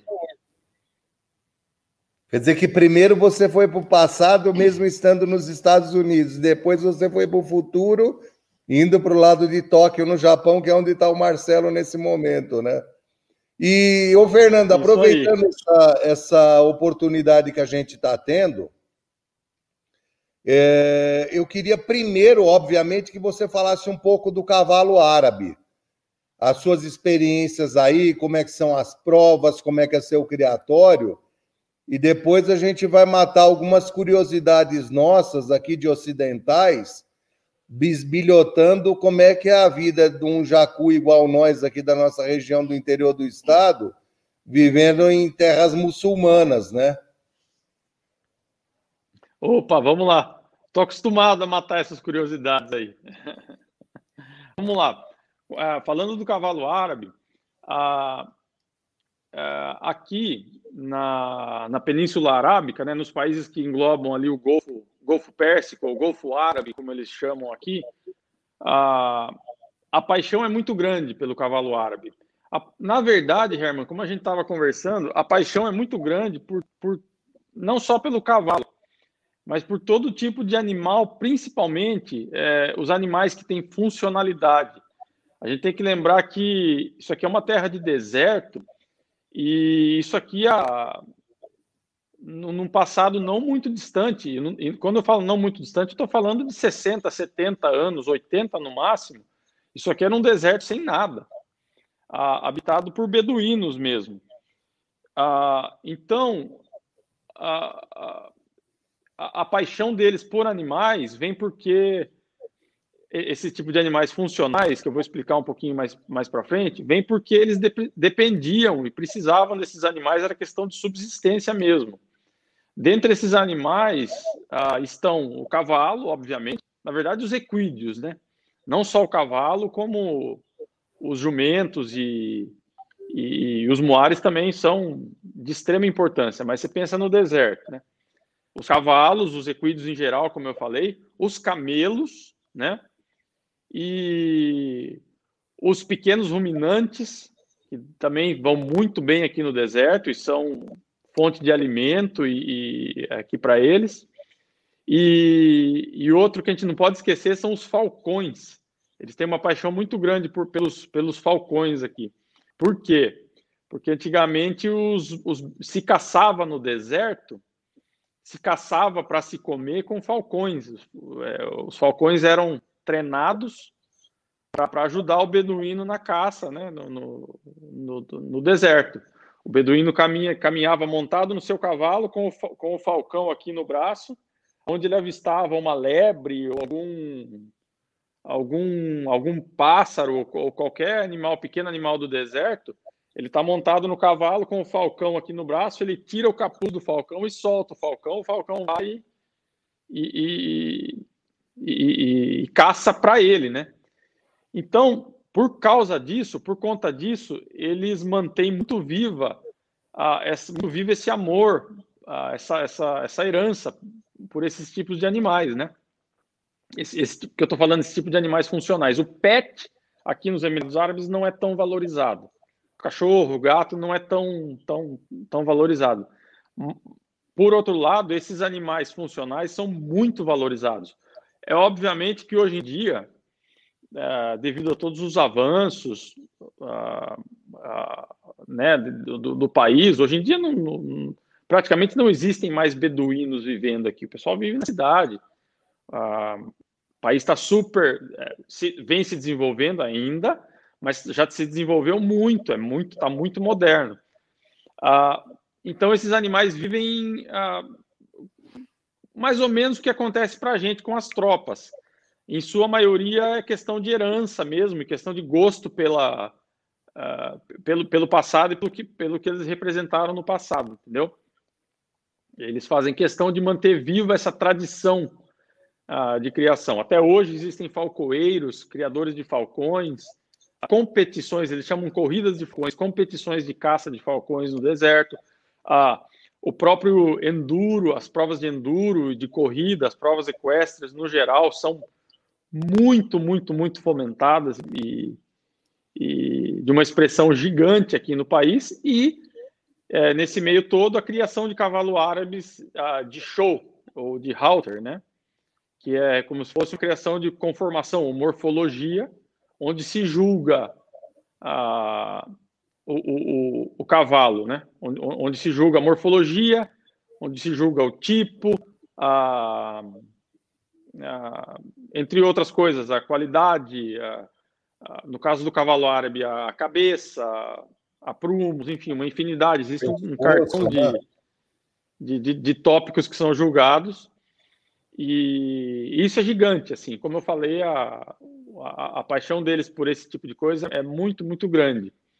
É, o cavalo árabe é, tem uma história milenar, né? A raça de cavalo mais antiga do mundo surgiu aqui na, na, na Península Arábica, milhares e milhares de anos uh, atrás e é tida como a raça mais limpa, né? é tida como a, como a raça mãe de todas as outras raças, então, é tida como a raça de sangue mais limpo do, do, do mundo, e isso é muito bem preservado aqui.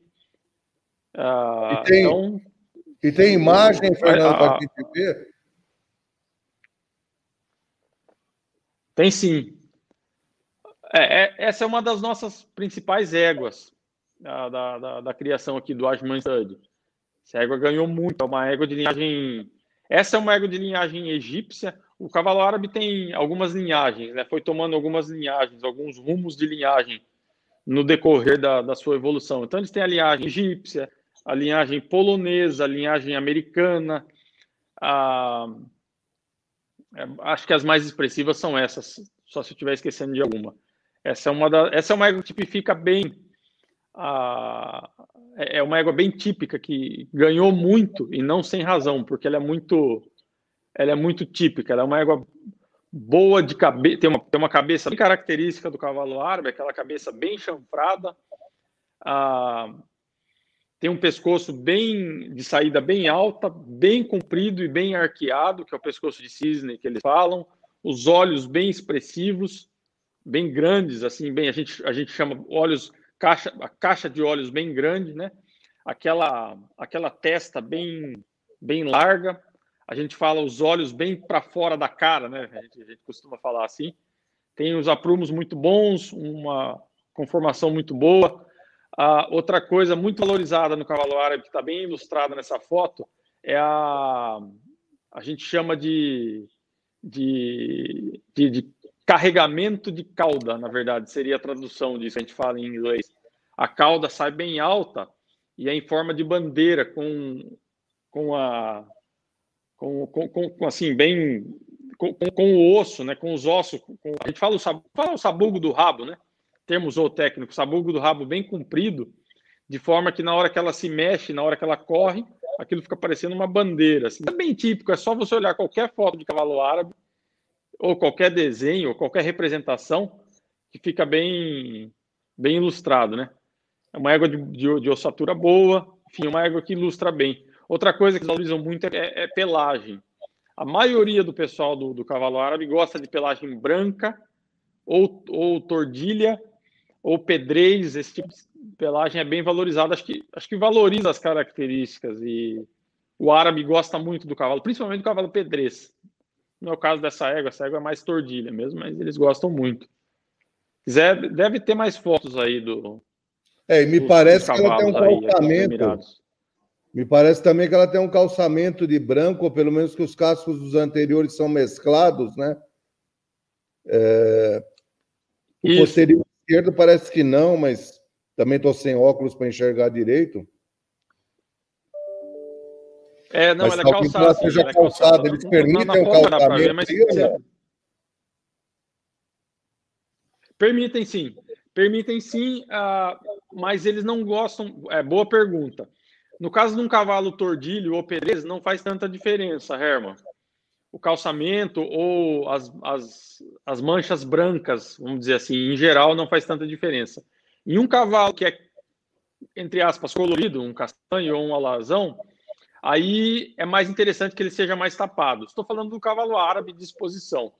Aí eles não gostam tanto do cavalo que é mais que é, que é um pouco mais alto calçado ou que tem algum luzeiro ou uma alguma alguma faixa, alguma coisa mais expressiva na, na cabeça, porque ah, eu acho não é que desvaloriza, mas quando você tem um, principalmente estou falando da cabeça e, e para o cavalo árabe a cabeça é, a é o cartão de visita, né?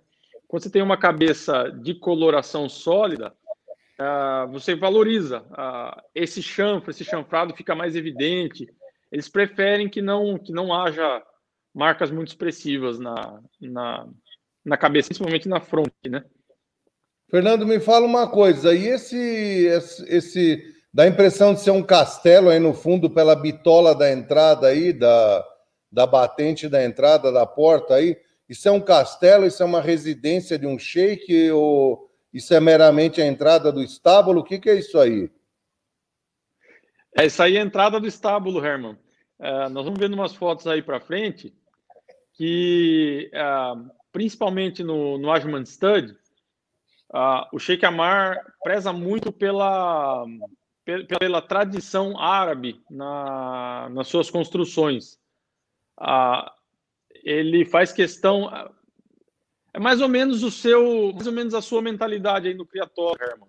Para ficar bem ilustrado assim, não é só uma coisa funcional, é uma coisa funcional e bonita, ah, ah, respeitando ah, o tradicionalismo da coisa, respeitando a, a evolução cultural, a, não a evolução cultural, mas a cultura mesmo árabe, é, para você entrar no lugar e se sentir ah, no meio de uma fazenda realmente de cavalo árabe, para você saber. Igual você entrar no criatório, você, você se sentir numa, num lugar de tropa, que remete a tropeirismo, né? É, bastante simbolismo, então ele preza muito por isso. Ah, acho que vai dar para ver nas fotos futuras aí. É, essa, é uma, essa já é uma foto bem artística. É, essa já é uma foto bem artística é, essa, essa posição que essa égua está agora é a posição que eles, que eles, que eles, que eles usam nas exposições. Ah, obviamente não dá para ver, mas ah, um pouco para cada parede escondido está o treinador na frente dela, né? Ah, dando os comandos e, e, e pedindo a orelha e, e, tudo isso, né?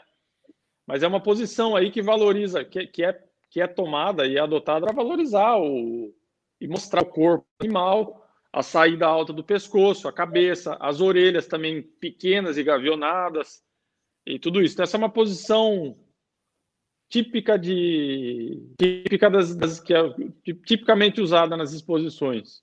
Essa porta à esquerda aí atrás dela não é uma cocheira não, né? Ó. Oh. Volta um pouquinho, vamos ver, Gustavo. Volta. É, é entrada, é entrada para um pavilhão de cocheiras. Isso aí. Isso mesmo. Ah, um pavilhão. E essa Isso, cocheira maravilhosa esse cavalo lindo aí? é, essa cocheira é dentro dessa porta aí. Você abrindo a porta, você cai dentro dessa cocheira aí, desse pavilhão. Esse pavilhão, a gente procura, procura. Não é sempre que dá, mas a gente procura deixar só cavalos tordilhos, ou pedrezes, ou, ou, ou, ou, ou brancos, ou enfim, não é sempre que dá, às vezes sobram uns bichos coloridos, a gente tem que tem que colocar no meio, mas a gente procura para ficar uma coisa homogênea, assim, ilustrada, né? É, esse é um dos nossos melhores potros. Esse potro hoje ele está arrendado para Israel. Ah, foi feito um contrato de dois anos. Ele cobriu várias éguas aqui. E aí, para dar. Depois que ele já estava com praticamente todas as éguas cobertas, o Sheikh Amar, junto com os treinadores, resolveram arrendar ele para fazer um, duas temporadas de monta lá em Israel. em um aras de grande expressão lá. Esse é um dos melhores potros da, da atualidade no meio do cavalo árabe. Ele foi ah, muito bem, ganhou. Cavalo, no meio do cavalo, o judeu se dá bem com o muçulmano, é isso? Ô, Herman, outra pergunta excelente que você fez. Ah, na verdade, existe um pouco de tensão tá? Ah, entre o judeu e o muçulmano, um pouco de, de tensão meio inerente, assim. Ah, mas ultimamente, ultimamente eu falo nesses últimos dois, três, talvez quatro anos, de quatro anos para cá, vem se tentando uma, uma, uma, uma amenizada nessas tensões. E essa é, é, o Sheikh Amar ter mandado esse cavalo é, foi mais ou menos um símbolo disso. Os Emirados Árabes, na verdade, na realidade, os Emirados Árabes prezam muito por isso. Aqui se sonha em uma. Se sonha, o governo, a mentalidade aqui se sonha-se com uma hegemonia é, mundial, assim, uma harmonia, na verdade, mundial. Ah, que tudo deve ser conversado, não se deve, não, não devem, não se devem existir tensões. O, a filosofia do, do Emirate, vamos falar dos, do, do, do povo dos Emirados Árabes é mais essa. Então, essa a questão desse, desse trâmite ter, ter acontecido uh, ilustrou muito bem isso, foi, na verdade, parte disso. Uh, e sem falar do valor que ele vai prestar lá, né? Desse, que esse cavalo vai prestar lá para eles, né? E que também eles vão prestar para o cavalo, porque eles têm excelentes egos. Eu preciso falar uma coisa, Herman, antes de continuar. Essa foto desse cavalo é, não tem não tem alteração nenhuma, nenhuma, nenhuma na conformação. Esse cavalo é desse jeito. É, essa foto foi extremamente retirada por essa fotógrafa, é a, a April. Uh, dá o crédito a ela aí, uma fotógrafa americana. E apesar de, de parecer, essa é, conformação é inalterada. Esse cavalo é desse jeito, o pescoço é desse jeito, a cabeça é desse jeito. Ah, porque eu sei que tem gente que mexe em foto de cavalo e, e, e solta na internet, não são poucos, mas eu, eu preciso também ressaltar tem, que por mais é, sim, e, e, então é, é, até triste a gente ter que falar isso, mas por mais extremo que pareça, esse cavalo é desse jeito.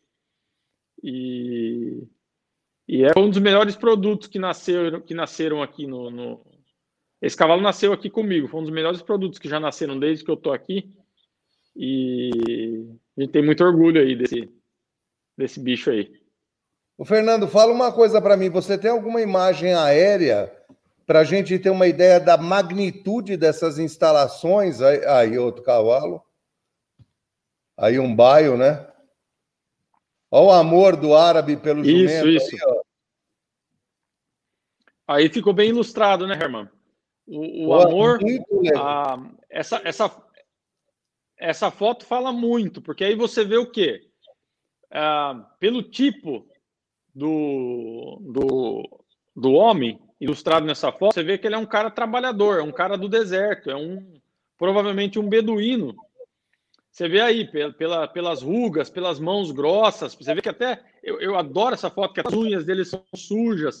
É um, é um cara, é um, é, um, é, um, é um morador do deserto. E você sabe, você olhando nessa foto, você percebe que esse jumentinho, ele não é um jumento de alto valor zootécnico. Porém, ele é um bicho funcional, que provavelmente a vida desse caboclo aí depende dele. Entendeu? É exatamente isso que eu falei quando eu falei quando, quando eu falei é, do amor do árabe, ah, principalmente aqui do árabe da, da, da, da Península Arábica, pelos animais funcionais. Fica muito ilustrado nessa foto aí. Esse jumentinho provavelmente não tem valor zootécnico, mas é um valor que, na minha opinião, é mais alto do que o zootécnico, que é um valor, valor histórico, mais, né? mais nobre. De gratidão, ainda, né? de gratidão. Exatamente. Muito lindo. Exatamente, exatamente. Essa foto, essa foto é o jumentinho, mas esse amor deles é com todos os bichos.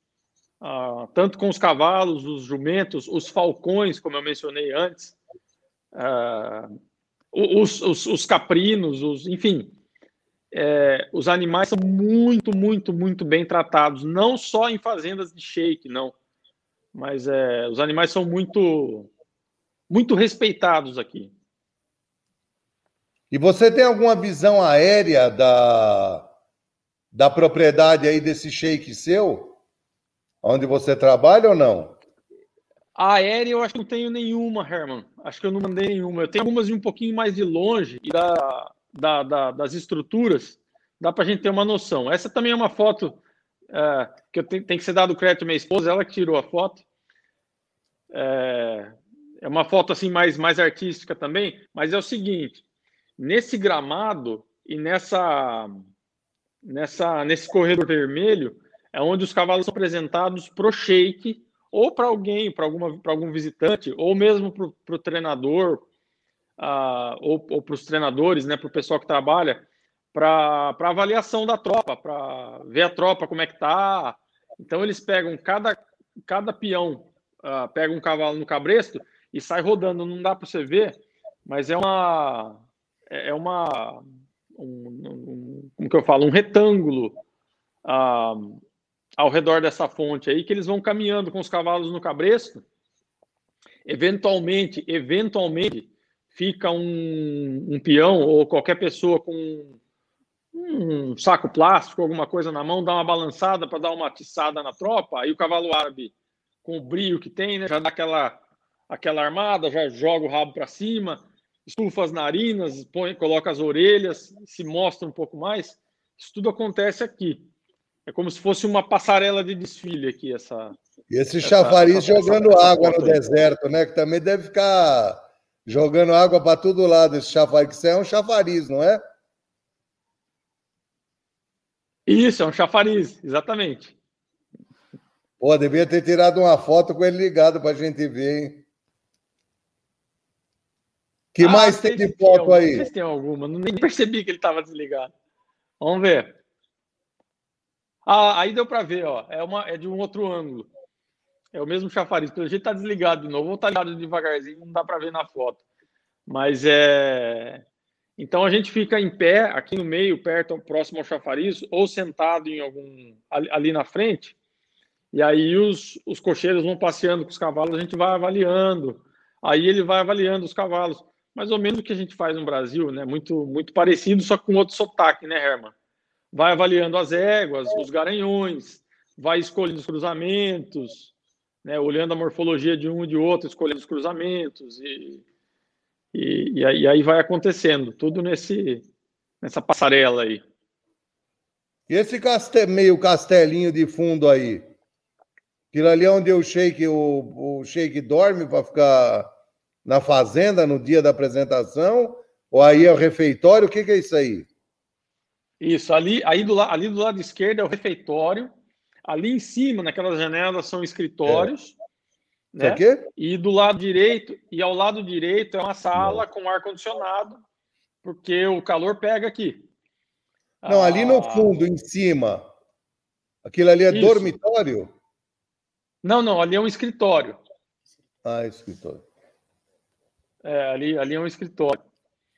E, e, ali embaixo, do lado direito, é uma, uma, uma, uma, sala de visita, né? uma sala de uma sala de estar, do lado esquerdo, refeitório, cozinha. E essas duas paredes dos dois lados são baias. São, são, são Fernando, outra pergunta que os espectadores estão tendo é o seguinte: como é que vocês fazem com o trato? Existe uma irrigação artificial no deserto? Como é que vocês fazem com volumoso e com ração? aí na, nos Emirados? É boa pergunta. É... Criar cavalo no deserto, criar cavalo de prova e de show no deserto não é uma tarefa fácil, Herman. A, a maioria do, do, do, a maioria do alimento, tanto volumoso quanto a ração, no geral, vem de navio de container da, da Europa. É, hoje em dia, devagar, devagarzinho, estão surgindo ah, algumas indústrias de ração aqui, estão começando a fazer. Ah, aqui nos Emirados Árabes, não tanto, mas em alguns outros países vizinhos aqui, no, no Golfo, principalmente a Arábia Saudita, ah, já tem gente plantando feno irrigado, o que a gente consegue comprar de vez em quando. Mas a maioria vem, a, a, até então, até, até hoje, a imensa maioria vem de container, tanto, tanto feno quanto concentrado vem de, vem de container da Europa. É, até serragem, às vezes a gente não consegue achar aqui, tem que comprar de, de, de, de fardo, né? Ela vem embalada num, num, saco plástico compactado, a gente tem que comprar da Europa, às vezes que é difícil achar. Então não é uma tarefa fácil. Por que não usar areia em vez de serragem? A gente já tentou, Herman, a gente já experimentou, a gente até usa um pouco às vezes. Só que aí, aproveitando que você perguntou, vou, vou, vou pegar um outro gancho aqui. A areia funciona como cama para os animais. Ah, só que aqui acontece o seguinte: quando começa a chegar o verão, as temperaturas chegam a 50, 51 graus, 52 graus Celsius. Então, o que a gente faz a, a gente traz os animais, ou 90% dos animais, a gente traz para dentro nas cocheiras, e as, e as cocheiras, todos os pavilhões, todos os pavilhões de cocheira, são cerca de, aqui no Ajmanstad, são cerca de 180, mais ou menos, todos os pavilhões têm ar-condicionado ar, ar central, todos os pavilhões são climatizados. Ah, então, a gente traz os bichos para dentro e, e liga o ar-condicionado e fecha as portas. Aí, quando isso acontece, a areia perde um pouco, pra, aliás, perde longe para a serragem na, na questão de absorção de, de urina e dejetos, etc.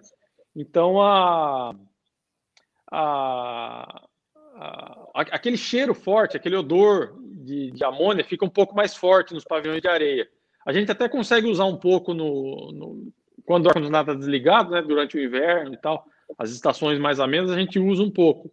Porém, quando chega no verão, não... a diferença é muito grande, então a gente acaba usando só a serragem mesmo. É, mas o inverno aí também Essa é uma estátua que caramba, né? Não, não, não, Herman. O inverno é bem ameno aqui. O inverno é bem, é bem gostoso. Não faz frio, mas o inverno é, é muito agradável, uma temperatura muito agradável vai aí de. Vai, quando faz muito frio, vai fazer seus 15 graus. E aí alguns, alguns dias esquenta um pouquinho mais, mas não esquenta muito. É uma temperatura bem amena, bem, bem agradável no inverno aqui. E aí é o que? Essa é uma estátua de um cavalo. Essa é uma estátua que o, o Sheikh Amar mandou fazer em homenagem a um cavalo que, foi, que teve muita expressão na criação dele, que é o Escape. Escape e Ben Navarrone. Ele é vivo até hoje, está aqui comigo, está com mais de 25 anos já, mas super bem. Foi um garanhão de expressão, ele fez essa estátua aí. Fica interessante nessa foto também. Aí atrás, essas, essas, essas palmeiras aí são tamareiras. São, são, são, são pés de tâmaras. Eles plantam muitas tâmaras aqui. Show. Mais alguma coisa para complementar a noite de hoje aí, Fernando? Porque nós estamos com o horário já praticamente estourado. coisa a gente tem muita, Herman. Mas acho que vai ter que ser meio sucinta e, se for o caso, a gente bate outro papo depois. É, tá. Aí ele está passando um pouquinho mais das estruturas. Essa é a clínica que a gente tem na fazenda. Aí é o meu, meu escritório, né? Meu tronco de palpação, meu ultrassomzinho ali. E e, e ah, só complementar que assim, é, aí é um, uma exposição do cavalo árabe, uma, uma, exposição importante que tem aqui, só para ficar ilustrado como é que é feito o, a exposição de Halter aqui. E, Isso é não, seu Emirado em outro? Esse é no Emirado vizinho nosso aqui, é o Emirado de Sharjah, é o Emirado que é, que é colado com a gente aqui. Que distância tem, só para a gente ter uma ideia geográfica? Do Aras de vocês aí, dá quanto, quantos quilômetros? Ah, aí é pertinho, dá uns 20, 30 quilômetros no máximo. Tá. Muito bonito também, hein? É, é bem legal. Não, é, só falar um pouco do. Complementando da, a respeito da criação e das dificuldades, eu estava falando que. Ah, vou falar um pouco do meu ramo agora, que é a reprodução. Você é criador, Herman. Você sabe que onde há estresse do, do animal, o branco sabe disso também muito bem. Onde há estresse, a reprodução não acontece, né? Não tem como você você ter um resultado legal na reprodução se a sua tropa é estressada. Isso funciona tanto para éguas quanto garanhões. No meu caso aqui, no nosso caso aqui, o estresse principal é o estresse térmico. É o estresse que a gente tem que combater com mais com mais com mais veemência. E a solução para isso, a gente estava falando, é o, é, é o, uso de ar-condicionado e climatização das cocheiras. Então, aqui, na quando o bicho pega mesmo no calorão, até as receptoras têm que ir para dentro. Senão, não emprenha. É uma particularidade grande daqui. E... Então deve ter música também, porque não é possível com tudo isso aí que não tem, tem uma música para a cópula se realizar maravilhosamente bem, né? e pior que você está certo, na, na, na, pelo menos aqui no Agmanstead, na Fazenda, as cocheiras têm música, assim, tem uma caixinha de som lá que fica tocando um sonzinho, uma, uma musiquinha clássica ambiente ali para os bichos. E relaxa. Eu, eu posso falar que os bichos aqui são extremamente felizes. Tá, imagino, ouvindo parte da, do, bom, do bom aqui com a reprodução, dá isso ouvindo Mozart com ar-condicionado, comendo do bom e do melhor, bebendo água sem sal nenhum aí dessa, dessa região braba que vocês vivem aí com deserto. Aí sim. Fernando, a última é. pergunta para a gente encerrar, né? Eu vou te pedir desculpa por causa do adiantado da hora. É como é que é a vida, por exemplo, da sua senhora em terras muçulmanas, que isso é uma outra curiosidade que o povo aqui do Brasil está tendo se ela tem que usar burca, se não tem, como é que é o preconceito, se não tem, como é que é isso aí?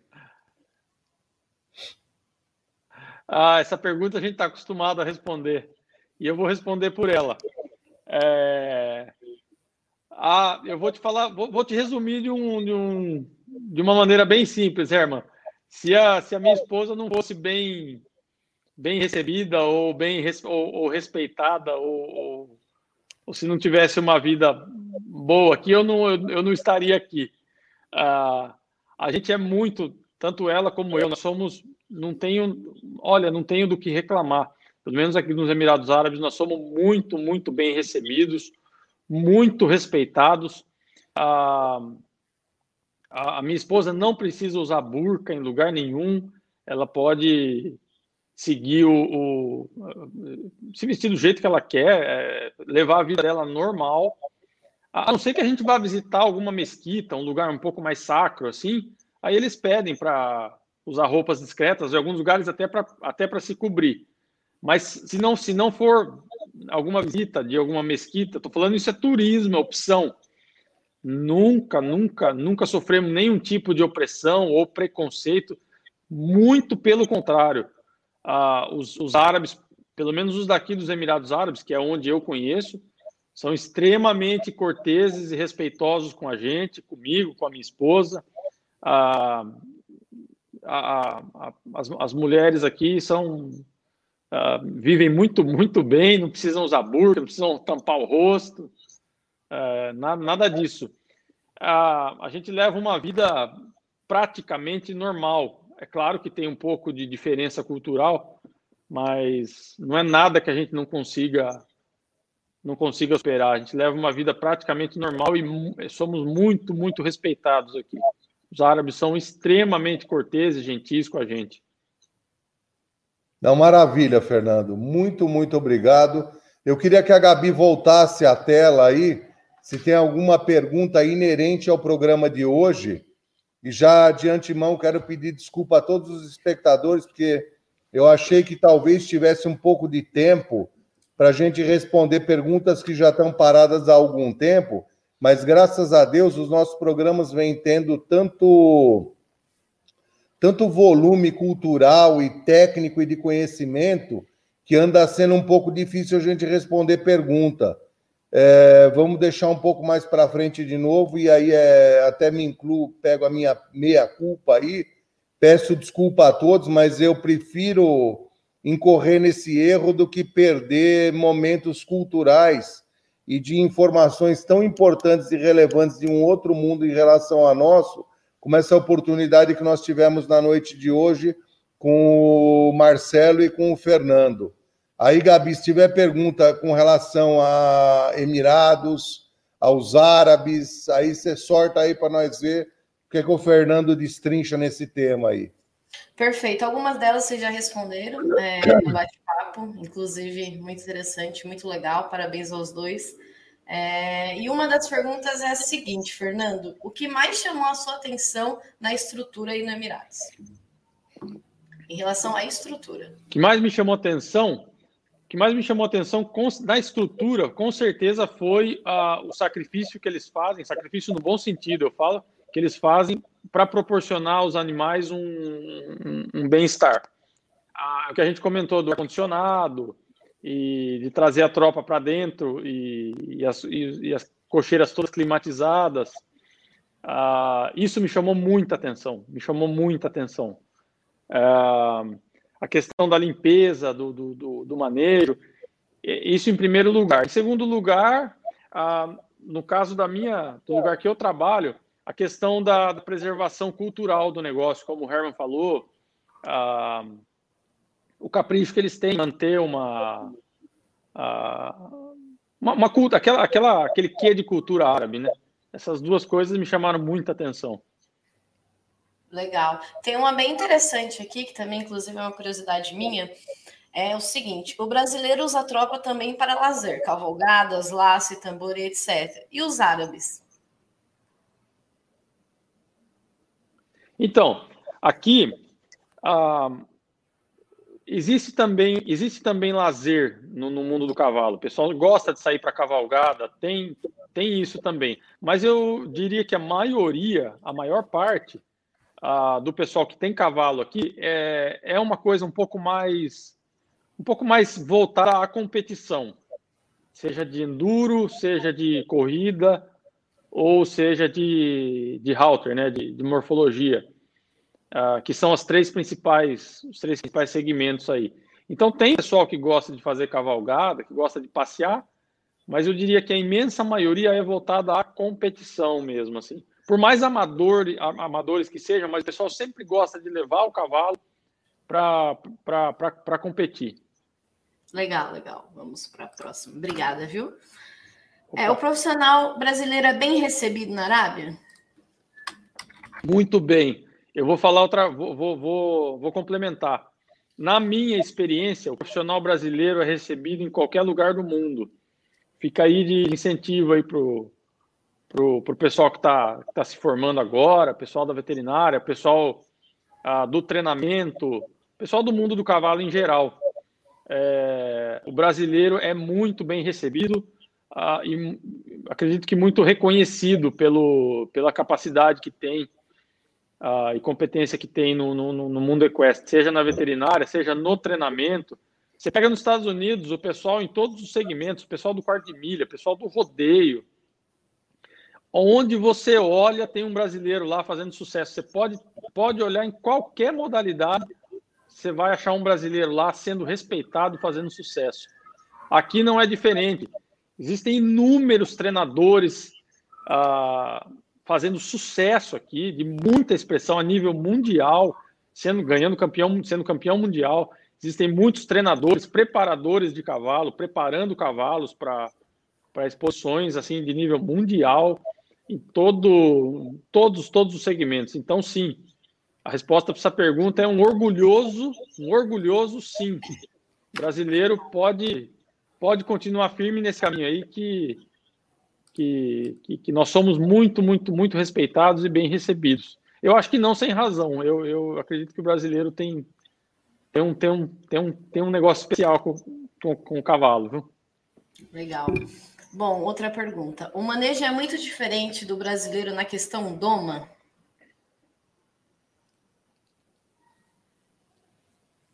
Olha, uh, eu não acompanhei muito doma, a, a doma específica de, de, de animais aqui. Ah, acredito que deva, deva, deva acontecer, dev, devam haver diferenças, sim, devem haver diferenças, sim. Ah, mas no meu caso, que é no mundo do cavalo árabe, o treinamento ah, não é tão diferente, não. Ah, inclusive no Halter, na, na, na, apresentação de Halter, o brasileiro é o treinador mais. O, a escola brasileira do Halter do cavalo árabe é a escola mais respeitada do mundo. Ninguém apresenta um cavalo árabe que nem um brasileiro. Ninguém, ninguém, ninguém. Não, não existe. O brasileiro faz escola no Halter, onde vai. Ah, hoje em dia, o mundo de, de, de todos os lados do Halter está se voltando ao estilo de apresentação brasileiro. Então, estou falando da área em que eu atuo aqui, que não é bem doma, né? É mais um treinamento de halter não montado, mas, mas é, não tem igual, não. O, o estilo brasileiro tá, é, dominou esse segmento do halter aí. Legal. A última pergunta. O clima interfere no desenvolvimento do embrião? Isso, eu acho que assim, é, é o que a gente estava falando com o Herman, e que, o, que vocês sabem aí, acho que vivem muito isso. É, eu não, não acredito que é o clima em si diretamente uh, interferindo, mas é mais o estresse que o animal sofre, que no caso daqui desse país é o estresse térmico, né? Uh, em questão do Brasil, não é bem no desenvolvimento do embrião, mas a gente tem que lembrar que a gente está bem, bem, bem acima do Brasil uh, em relação ao trópico de Capricórnio. Então, as estações do ano, pelo menos a, o fotoperíodo das estações do ano, é, das estações do ano é bem definido. Então, aqui a, não é bem o desenvolvimento embrionário, mas a ciclicidade das éguas é um pouco diferente do Brasil por conta da distância que nós estamos do Equador. É, mas não tem nada, não, não, não, é, não, é, não é no embrião em si, é simplesmente uma questão fisiológica, uh, assim, né, normal. Certo. Muito obrigada, viu? Também agradeço as pessoas que mandaram as perguntas é, e, e, dando ênfase novamente, as perguntas que ficaram nos outros programas, a gente vai tentar responder ao decorrer dos próximos.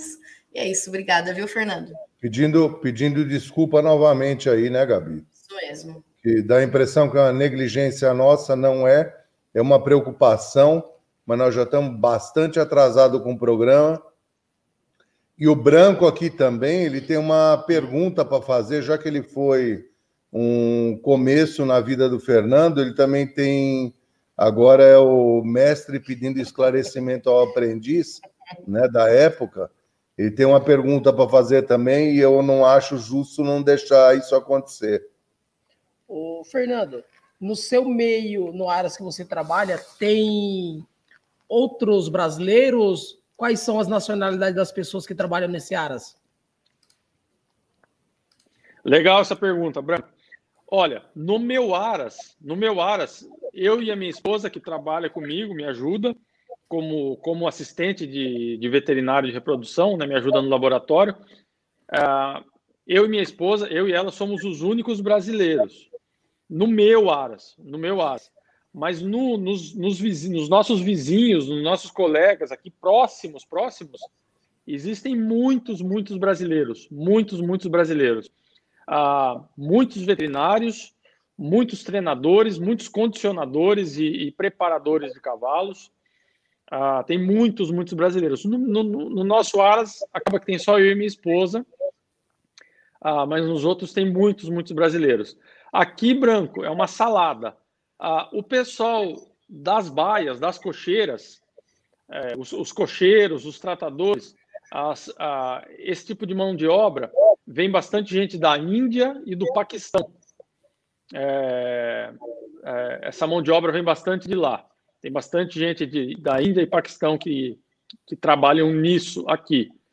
Ah, as outras áreas, como treinamento e e, e condicionamento, tudo isso que eu te falei, é uma salada. A gente tem muitos europeus, ah, ah, diversas, diversas regiões da Europa, ah, alguns da, da América do Sul, perdão, e muitos brasileiros, muitos brasileiros mesmo.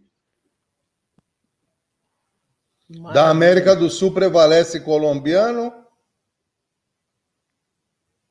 Fora do brasileiro, Colômbia, o que, que é o que prevalece? Não, Herman.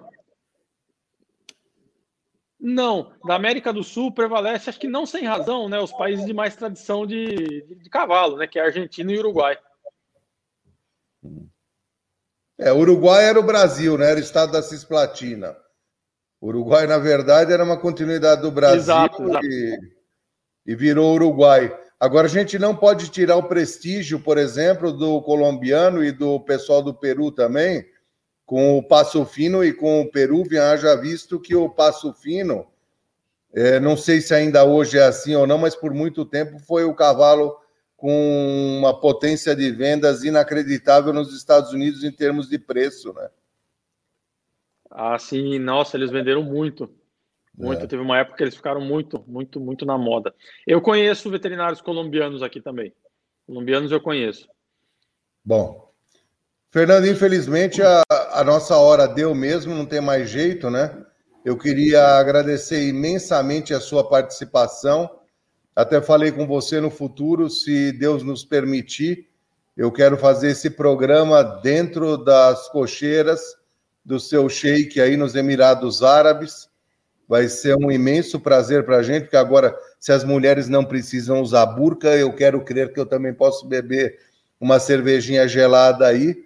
E vai ser um imenso prazer a gente, quando acabar essa. É, não vou nem falar o que eu acho, porque não vem ao caso, mas quando acabar essa situação do mundo, eu certamente quero te fazer uma visita aí que eu fiquei realmente muito curioso para ver um país como esse seu, principalmente ouvindo de um brasileiro que ele é bem recebido, bem tratado, que não há riscos e nem preconceitos. Então, Deus é Pai, uma hora nós vamos fazer um programa aí diretamente dos Emirados Árabes também. Fernando, muito, muito obrigado pela sua participação.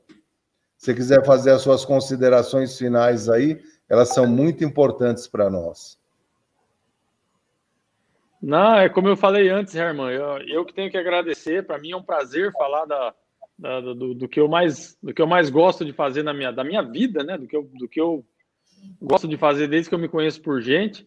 É um prazer falar com, com, com, com gente tão qualificada é, e tão profissional como vocês aí. Quero agradecer a você, a Gabriela, o Gustavo, um prazerzaço rever o Branco, foi uma surpresa muito, muito boa conversar, trocar ideia. Poxa vida, isso para mim é muito, muito bom. E falar que quando vocês quiserem vir fazer uma matéria aqui, vocês são bem-vindos, tem pouso aqui. E, e que é isso aí.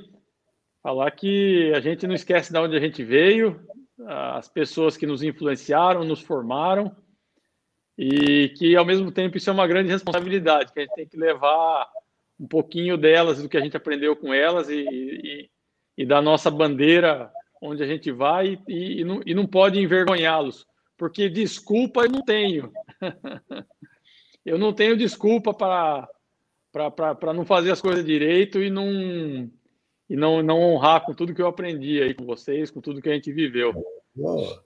Muito obrigado. Fazer uma viu? visita para vocês aí, agora que eu já estou sem ele. Mas essa foi muito boa de ser ouvida. Muitíssimo obrigado por essa consideração. E uma coisinha só, me parece que o Marcelo está apitando diretamente de Tóquio para dar um pitaco. Opa! Desculpe, Fernando. Ô, oh, tranquilo. Eu ia chamar ele no meu ponto aqui, o senhor nem deixou, pô. Pô, estão ainda aí? Opa! Parece que meter a tosqueadeira e limpar a cabeça do jumento velho? O que está acontecendo aí? Eu fiz um corte militar. Olha, aqui é a sala da imprensa. Ainda o pessoal está todo lá que já vai começar nove e meia, vai ser a inspeção. Já estou indo para lá também. Só estava ajustando umas coisas. Já me acomodei aqui, ó. E está com pouca gente, mas é que está todo mundo já disperso acompanhando aí, as inspeções. Mas geralmente fica lotado de gente, fica cheio de gente. E, olha a quantidade de pessoas.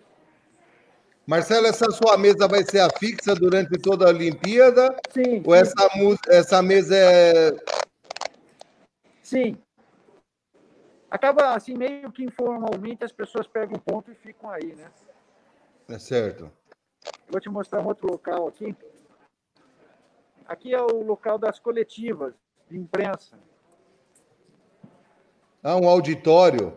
É um auditório depois das provas, os, os, os, os primeiros colocados, às vezes até a própria equipe, primeiro medalha de ouro, prata e bronze, vem dar uma coletiva ali, assim, tem vários lugares, e aqui com jornalistas.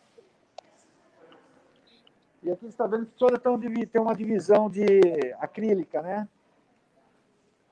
Todos os lugares. É isso aí, meu amigo. Preocupação com a integridade física de todos aí no Japão. Vale estrutura, todas as mesas aqui têm um cabo de internet. Eu estava justamente tentando resolver isso, porque eu estou com acesso Wi-Fi, mas precisa de uma senha para para ligar no cabo, que daí a gente fica com uma conexão melhor. Eu estava atrás disso.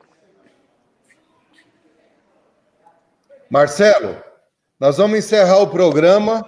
Eu queria pedir as suas considerações finais e antes disso, eu queria te desejar todo o sucesso do mundo na transmissão das suas matérias para cá e que vocês tenham consciência, não só você, como todos os brasileiros, que estão disputando medalhas para o nosso país aí em Tóquio, que nós aqui, todos os tropeiros brasileiros, certamente estamos rezando e desejando êxito em mais esse quesito para o nosso país.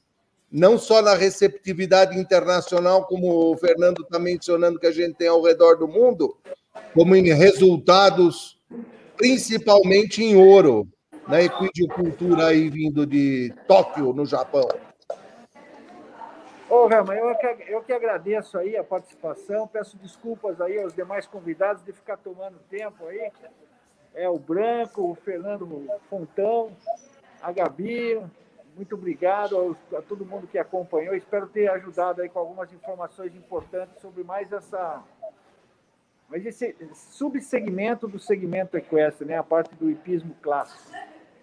E mostrando aqui essa coisa que para mim é muito importante mostrar a amplitude de, de, de, uma, de um ambiente onde vivem muitos jornalistas, todos eles aqui nesse espaço, todos eles especialistas em cavalo, fotógrafos e jornalistas especialistas em cavalos de várias, de todas as partes do mundo, na verdade, que é uma coisa que a gente não, não vê muito fácil, praticamente nunca vê aí no Brasil.